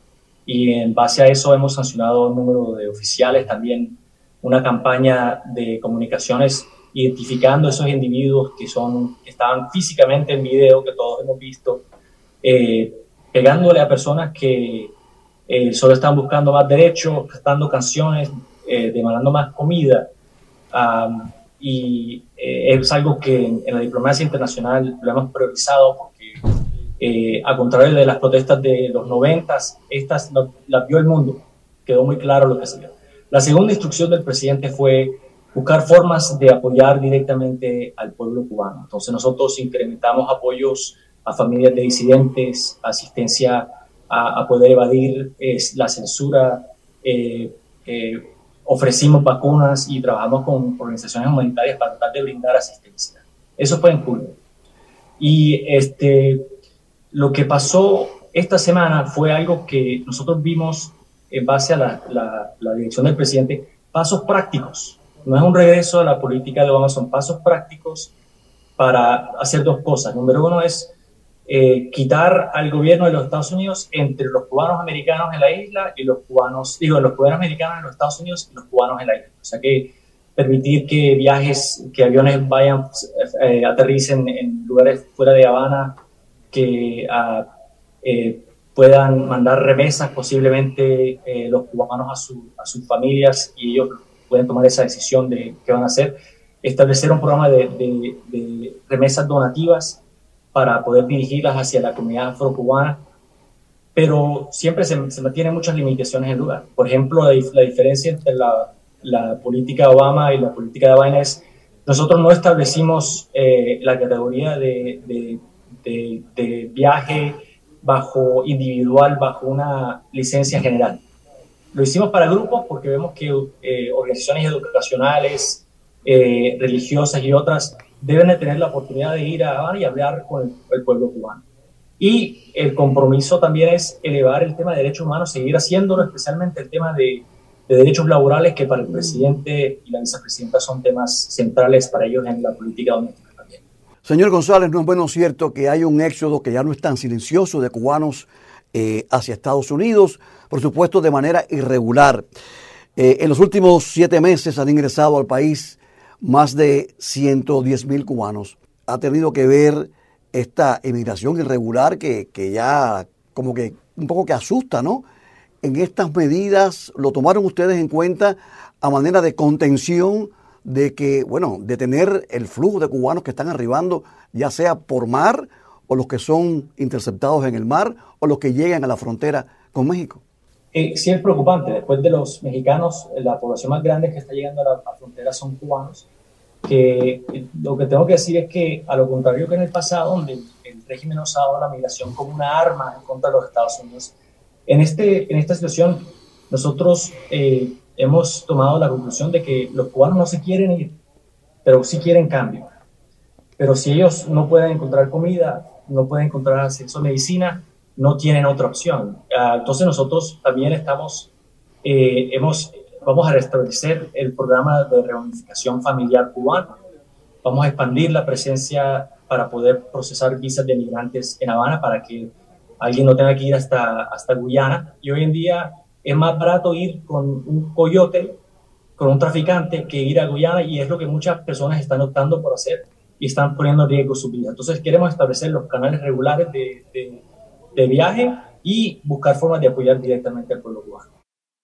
Como lo hizo el presidente Barack Obama en aquel proceso que usted vivió, porque fue parte de esa administración, conocido como el deshielo, pues también se está tratando de empoderar a la sociedad civil independiente, al sector privado, entiéndase el cuentapropista. ¿Cómo ¿Cómo han concebido ustedes esta, esta ayuda, esta, este intento de darle poder para que bueno, se desarrolle el cubano, se progrese en la vida, ¿no? Eso es clave, gracias por esa pregunta. En primer lugar, eh, hemos citado los límites sobre remesas, pero también estamos trabajando con el Congreso para expandir eh, eh, remesas electrónicas para que personas puedan mandar dinero directamente sin que pasen por, la, por el Estado y la mayoría de los cuentropopistas, ellos usan remesas para poder importar productos que usan en su negocio. O sea que también estamos, vamos a expandir el, número de productos que pueden ser importados, pero también eh, crear regulaciones que faciliten entrenamiento, microfinanzas, ah, también acceso a, a, la Internet, que ayuda a que los eh, contrapopistas eh, y los emprendedores independientes del Estado puedan eh, usar el, comercio de Internet para eh, sus, productos. Eso es clave y es central a, la política. En cuanto al tema consular, la reanudación de, bueno, el programa de reunificación familiar, el aumento de visas eh, de emigrantes a Estados Unidos, eso está, está planteado. Eh, ahí, no hay, ahí no hay duda de lo que va a suceder. Pero para esto se necesita, bueno, pues un incremento del personal diplomático en La, en la Habana. Se prevé regresar a la nómina anterior a la misma cantidad de diplomáticos que eh, trabajaban en la embajada en La Habana antes de los incidentes de salud que se conoce sucedieron en 2016-2017? Bueno, sí se, busca expandir la presencia de embajada de una forma segura. Eh, la prioridad es llegar a un nivel donde podamos procesar las 20.000 visas en el acuerdo migratorio desde La Habana lo más pronto posible. Tendremos más noticias sobre eso en las próximas semanas. Y, pero también no solo el servicio consular, sino también la presencia de nuestra embajada. Y, y eso Tal vez uh, algunos lo verán como un premio para el régimen, nosotros lo vemos como una oportunidad para abogar por los intereses de los Estados Unidos, eh, tener eh, intercambio directamente con los cubanos y resaltar el tema de los derechos humanos, porque para nosotros eh, tener relaciones diplomáticas no es un premio, es una oportunidad para empujar nosotros estos temas y resaltar el tema de derechos humanos que para el presidente Biden es algo, es algo que es central. Señor González, recientemente la Asamblea Nacional, llámese Parlamento Unipartidista, pues acaba de pues, aprobar el Código Penal, un Código Penal que según fuentes independientes limita la emisión de información independiente, eh, limita la libre manifestación de expresión, en fin, ha radicalizado mucho más la imagen del gobierno de La Habana. Y algunas personas, pues, en contra de la medida o a favor de la medida, coinciden en que no fue el momento preciso para adoptar estos anuncios, estas medidas de las cuales estamos conversando. ¿Qué piensa usted al respecto? A veces esas cosas no se, no se pueden coordinar perfectamente, pero yo diría que es el tiempo perfecto, porque nosotros, yo creo que desde, la, desde que Fidel Castro llegó al poder, han echado la culpa a los Estados Unidos por todos los problemas del, del pueblo cubano cuando es el fracaso del comunismo. Y nosotros buscando construir puentes y apoyar al pueblo cubano es una forma de quitar esa excusa. Eh, porque cuando salen personas que es como las que salieron el 11 de julio pacíficamente a cantar y a pedir más derecho, que el, que el régimen les caiga encima, les imponga sentencias draconianas las que pusieron y pasen leyes tal cual, demuestran que le tienen miedo a tener una conversación con el mismo pueblo cubano y eso quiere decir que han, perdido ese apoyo popular. Pero es el tiempo ya para que los cubanos tengan esa conversación y determinen el futuro que ellos quieren, que obviamente no es el, presente. Recientemente Estados Unidos y Cuba pues celebraron una, una ronda de conversaciones sobre migración y algunos observadores se preguntan si en esas conversaciones se habló mucho más de migración y se llegó a una negociación que a la postre dio pie a, estos anuncios. ¿Fue así o realmente solamente se abordó el tema migratorio? Solo se abordó el tema migratorio y dejo dos cosas eh, bien claras. Yo sí me reuní con el subsecretario Brian Nichols, eh, con el, jefe de delegación cubano, pero no sobre estos temas. Nosotros nos reunimos para hablar sobre el tema de, de derechos humanos, la preocupación que teníamos nosotros sobre el tema migratorio y eh, hablamos sobre los temas consulares para resaltarlos. Eh, y ese es un espacio que nosotros debemos usar para abogar.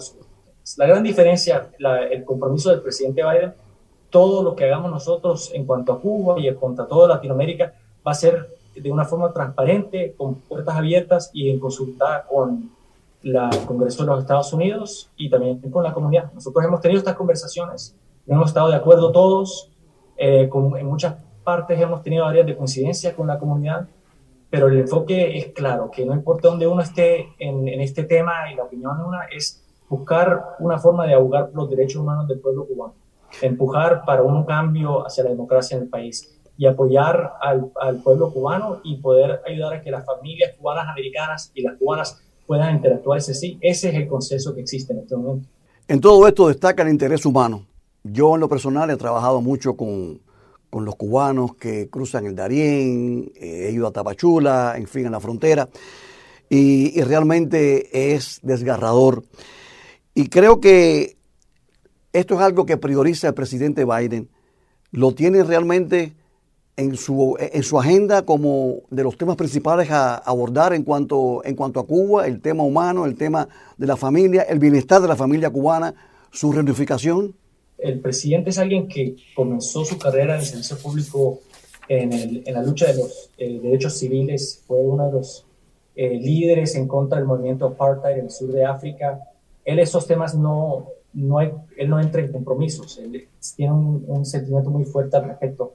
Y él como vicepresidente trabajó el tema migratorio y él sabe que para que alguien sienta que es buena idea pagarle un coyote y después pasar por el Darien, arriesgar su vida para llegar a los Estados Unidos donde tal vez no hablen el, el, idioma, tiene que ser por una razón bastante grave. Y que nadie debe sufrir por, por algo así, pero se entiende que alguien no va a dejar que sus hijos mueran de hambre o que sean eh, que estén inseguros, cualquier padre madre haría lo mismo y nosotros lo que tenemos que hacer es cambiar la situación.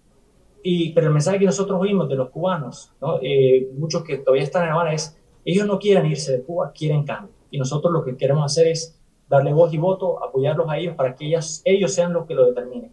No que nosotros digamos qué es lo que ellos hagan, sino que darles esa, ese empoderamiento y ese apoyo para que ellos sean los líderes de la conversación. Señor González, algunos políticos de origen o de ascendencia cubana tanto en el Capitolio como en el Senado, se han quejado de que no se fueron consultados al respecto. Nosotros hemos tenido estas conversaciones con eh, de, demócratas y republicanos. Esto es algo que hemos estado trabajando ya más de un año uh, sobre este tema. Obviamente el, el, el, tiempo en que hicimos el anuncio es algo que hicimos nosotros, eh, uh, eh, fue una decisión del, del presidente de hacerlo, lo quiso hacer antes de la cumbre para dejar muy claro cuál era la política de él. Uh, pero es algo que hemos, antes del anuncio, también hablamos con miembros del Congreso. Ellos no estarán de acuerdo con todo, pero siempre nosotros consultamos de forma activa con el Congreso. La última pregunta, y va a ser la pregunta del millón de dólares. Si se sigue acercando Estados Unidos al pueblo de Cuba, pudiéramos decir, o sería muy descabellado pensar en una visita del presidente Biden a La Habana? Yo creo que mucho tiene que pasar en Cuba antes de que eso pase, uh, porque de nuevo, el, el, presidente, él habla con Vladimir Putin, ¿no? Él habla con eh, dictadores en otras partes del mundo para, para empujar y abogar sobre esa, esos temas. Eso no quiere decir que él va a visitar a Vladimir. Porque eso, eso una, mucho tiene que pasar. Muchísimas gracias por su tiempo. Esperamos que no sea la última entrevista con, con nosotros. A ustedes, muchas gracias.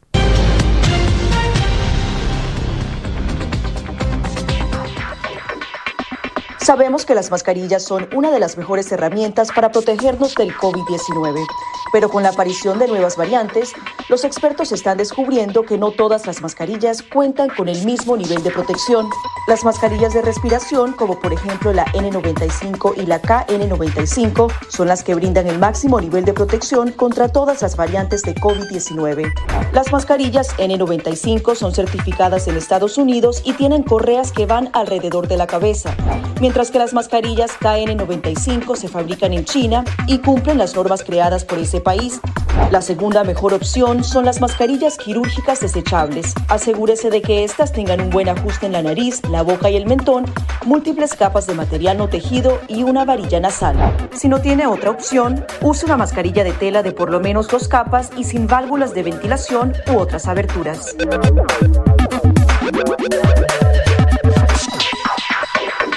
Antes de tocar la mascarilla, límpiese las manos con un desinfectante a base de alcohol o con agua y jabón y compruebe que la mascarilla no tenga roturas o agujeros. Para una mascarilla de tela, ajústela de manera que cubra la boca, nariz y barbilla sin dejar huecos a los lados y coloque las tiras por detrás de su cabeza o de sus orejas.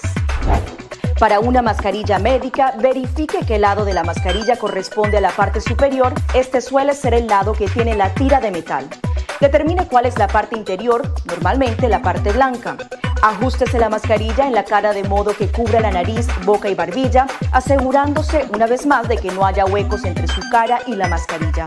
Coloque las tiras por detrás de su cabeza u orejas y ajuste la tira de metal para que se amolde a la forma de la nariz. Finalmente, antes de quitarse la mascarilla, lávese las manos con un desinfectante a base de alcohol o con agua y jabón.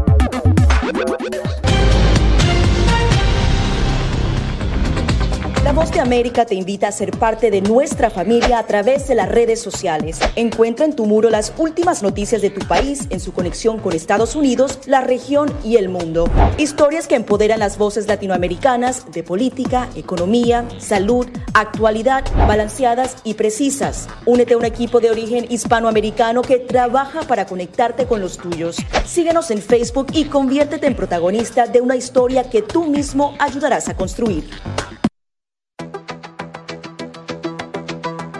En momentos de crisis políticas y sociales, algunos gobiernos autoritarios recurren al bloqueo del acceso a Internet como herramienta para detener la información que entra o sale de su país. No obstante, existen algunas alternativas que te ayudarán a continuar conectado a la red a pesar de la censura oficial. Una de las más efectivas es el VPN o red virtual privada por sus siglas en inglés. La VPN pretende simular que la persona está en otro lugar del mundo y no en el país que esté restringiendo el acceso a Internet, de manera que es incapaz de detectar esa conexión interna y así se puede utilizar Internet con normalidad. Las ofertas de VPN en el mercado son muchas y las puedes buscar escribiendo las iniciales VPN en los motores de búsqueda, pero es importante descargarla o adquirirla antes de perder la conexión al Internet.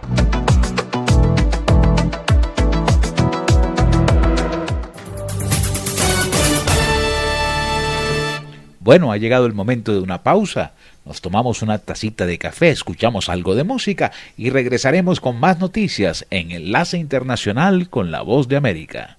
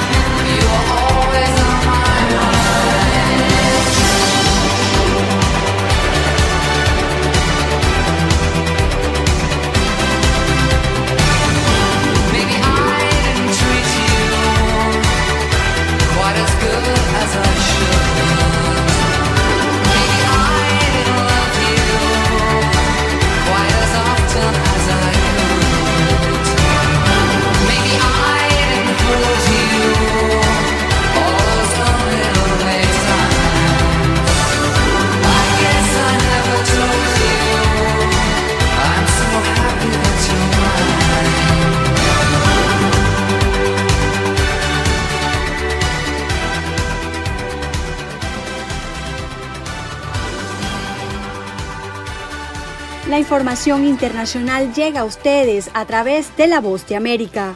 Escuche en Radio Libertad 600 AM lo que pasa en el mundo. Con corresponsales en toda la región, usted recibe la información.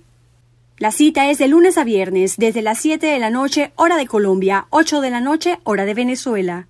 Radio Libertad 600 AM y La Voz de América unidos para llevarles las informaciones, las noticias, el análisis y los debates. The Voice of America.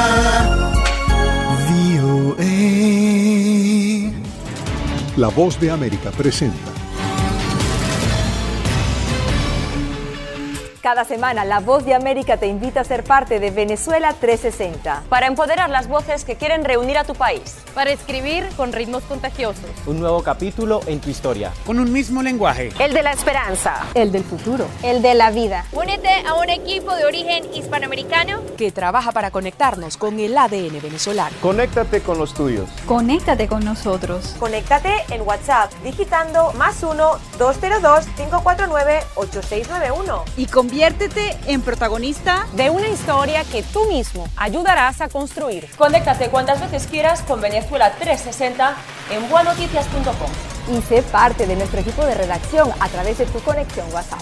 Recuerda, más 1-202-549-8691. And the Oscar goes to... Acompáñanos de lunes a viernes con las noticias del mundo del entretenimiento lo mejor del cine.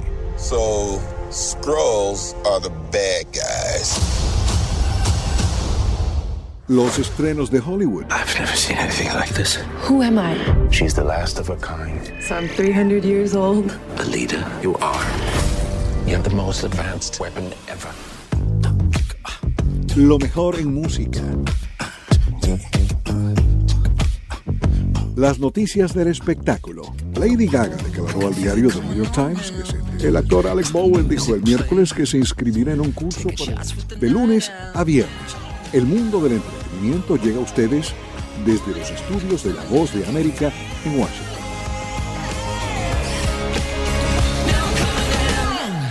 Están escuchando Noticias de La Voz de América. Autoridades de seguridad de El Salvador no han reaccionado aún a la publicación que hizo el portal del diario digital El Faro, que documenta que la supuesta ruptura de un pacto del gobierno con las estructuras de pandillas habría sido la causa del aumento de los homicidios entre el 25 y el 27 de marzo de este año, lo que llevó a decretar el estado de excepción para endurecer la persecución de la criminalidad. Para la legisladora Claudia Ortiz del partido opositor Vamos en el Congreso, las autoridades han mostrado falta de coherencia para enfrentar el problema de inseguridad y dijo que por un lado implementan un régimen de excepción y por otro se considera una supuesta tregua. Ortiz dijo además que el gobierno de El Salvador se resiste a extraditar a pandilleros que son reclamados por Estados Unidos. La historia nos los ha. Siempre se da ese ciclo, tregua, ruptura y además cuando se rompe la tregua, un repunte de homicidios.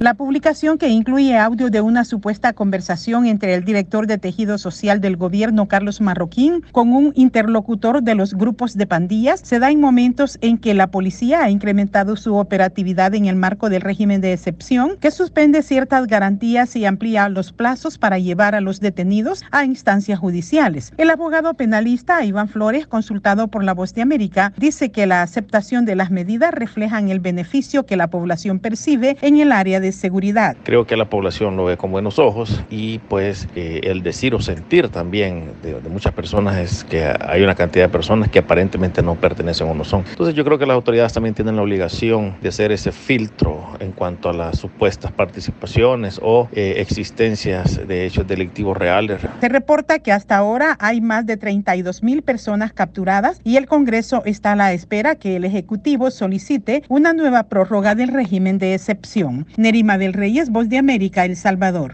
Estas son las noticias. A tempranas horas de la mañana, acompañado por sus aliados políticos, el presidente no coincide con la medida unilateral implementada por el gobierno de Estados Unidos. Que ya por precaución han recomendado no viajar a la zona Estos son los corresponsales de la Voz de América. Álvaro Algarra, Voz de América, Caracas. Giselle Jacome, Quito, Ecuador, Voz de América. Juan Ignacio González Prieto, Voz de América, Buenos Aires, Argentina. Llevando siempre la información desde el lugar de los hechos. La economía de Uruguay lleva 15 años de crecimiento ininterrumpido. Fue designado con 94 votos de los 128 asambleístas que forman. Sara Pablo, Voz de América, Ciudad de México. Nerima del Reyes, Voz de América, San Salvador. La Voz de América, ofreciendo información de lo que sucede en Estados Unidos, América Latina y el mundo.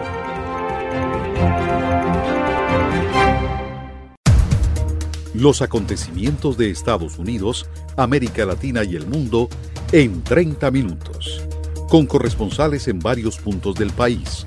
El Mundo al Día se emite desde nuestros estudios en Washington a través de nuestras afiliadas en la región latinoamericana, con la información balanceada de lo que sucede en Estados Unidos y el mundo. Los espero de lunes a viernes a través de La Voz de América.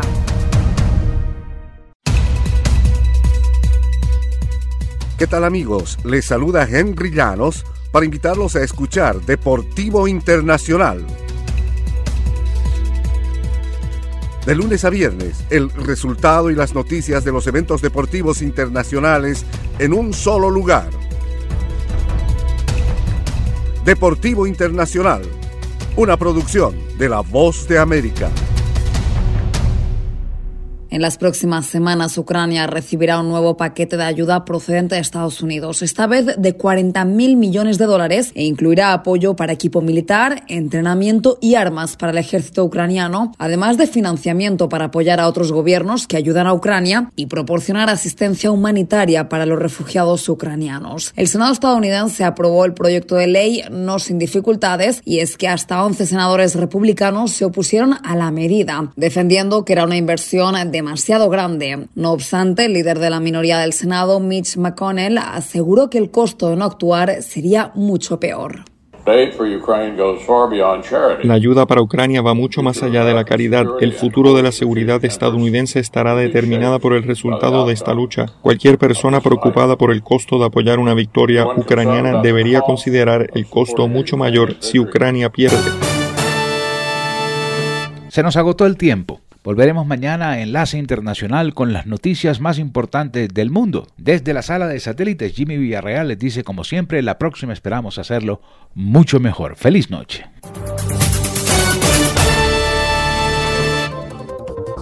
Enlace Internacional es una producción de Red Radial.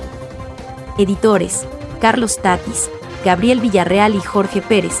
Master Control José Barreto, Jesús Peroso, Bobby Orozco y Adolfo Ferrer. Producción ejecutiva Jimmy Villarreal.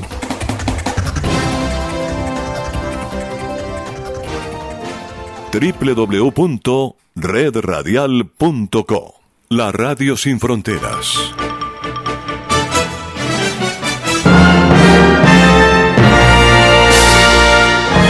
Radio Libertad, 600 AM, emisora básica de la cadena radial La Libertad verdadera potencia radial en la costa.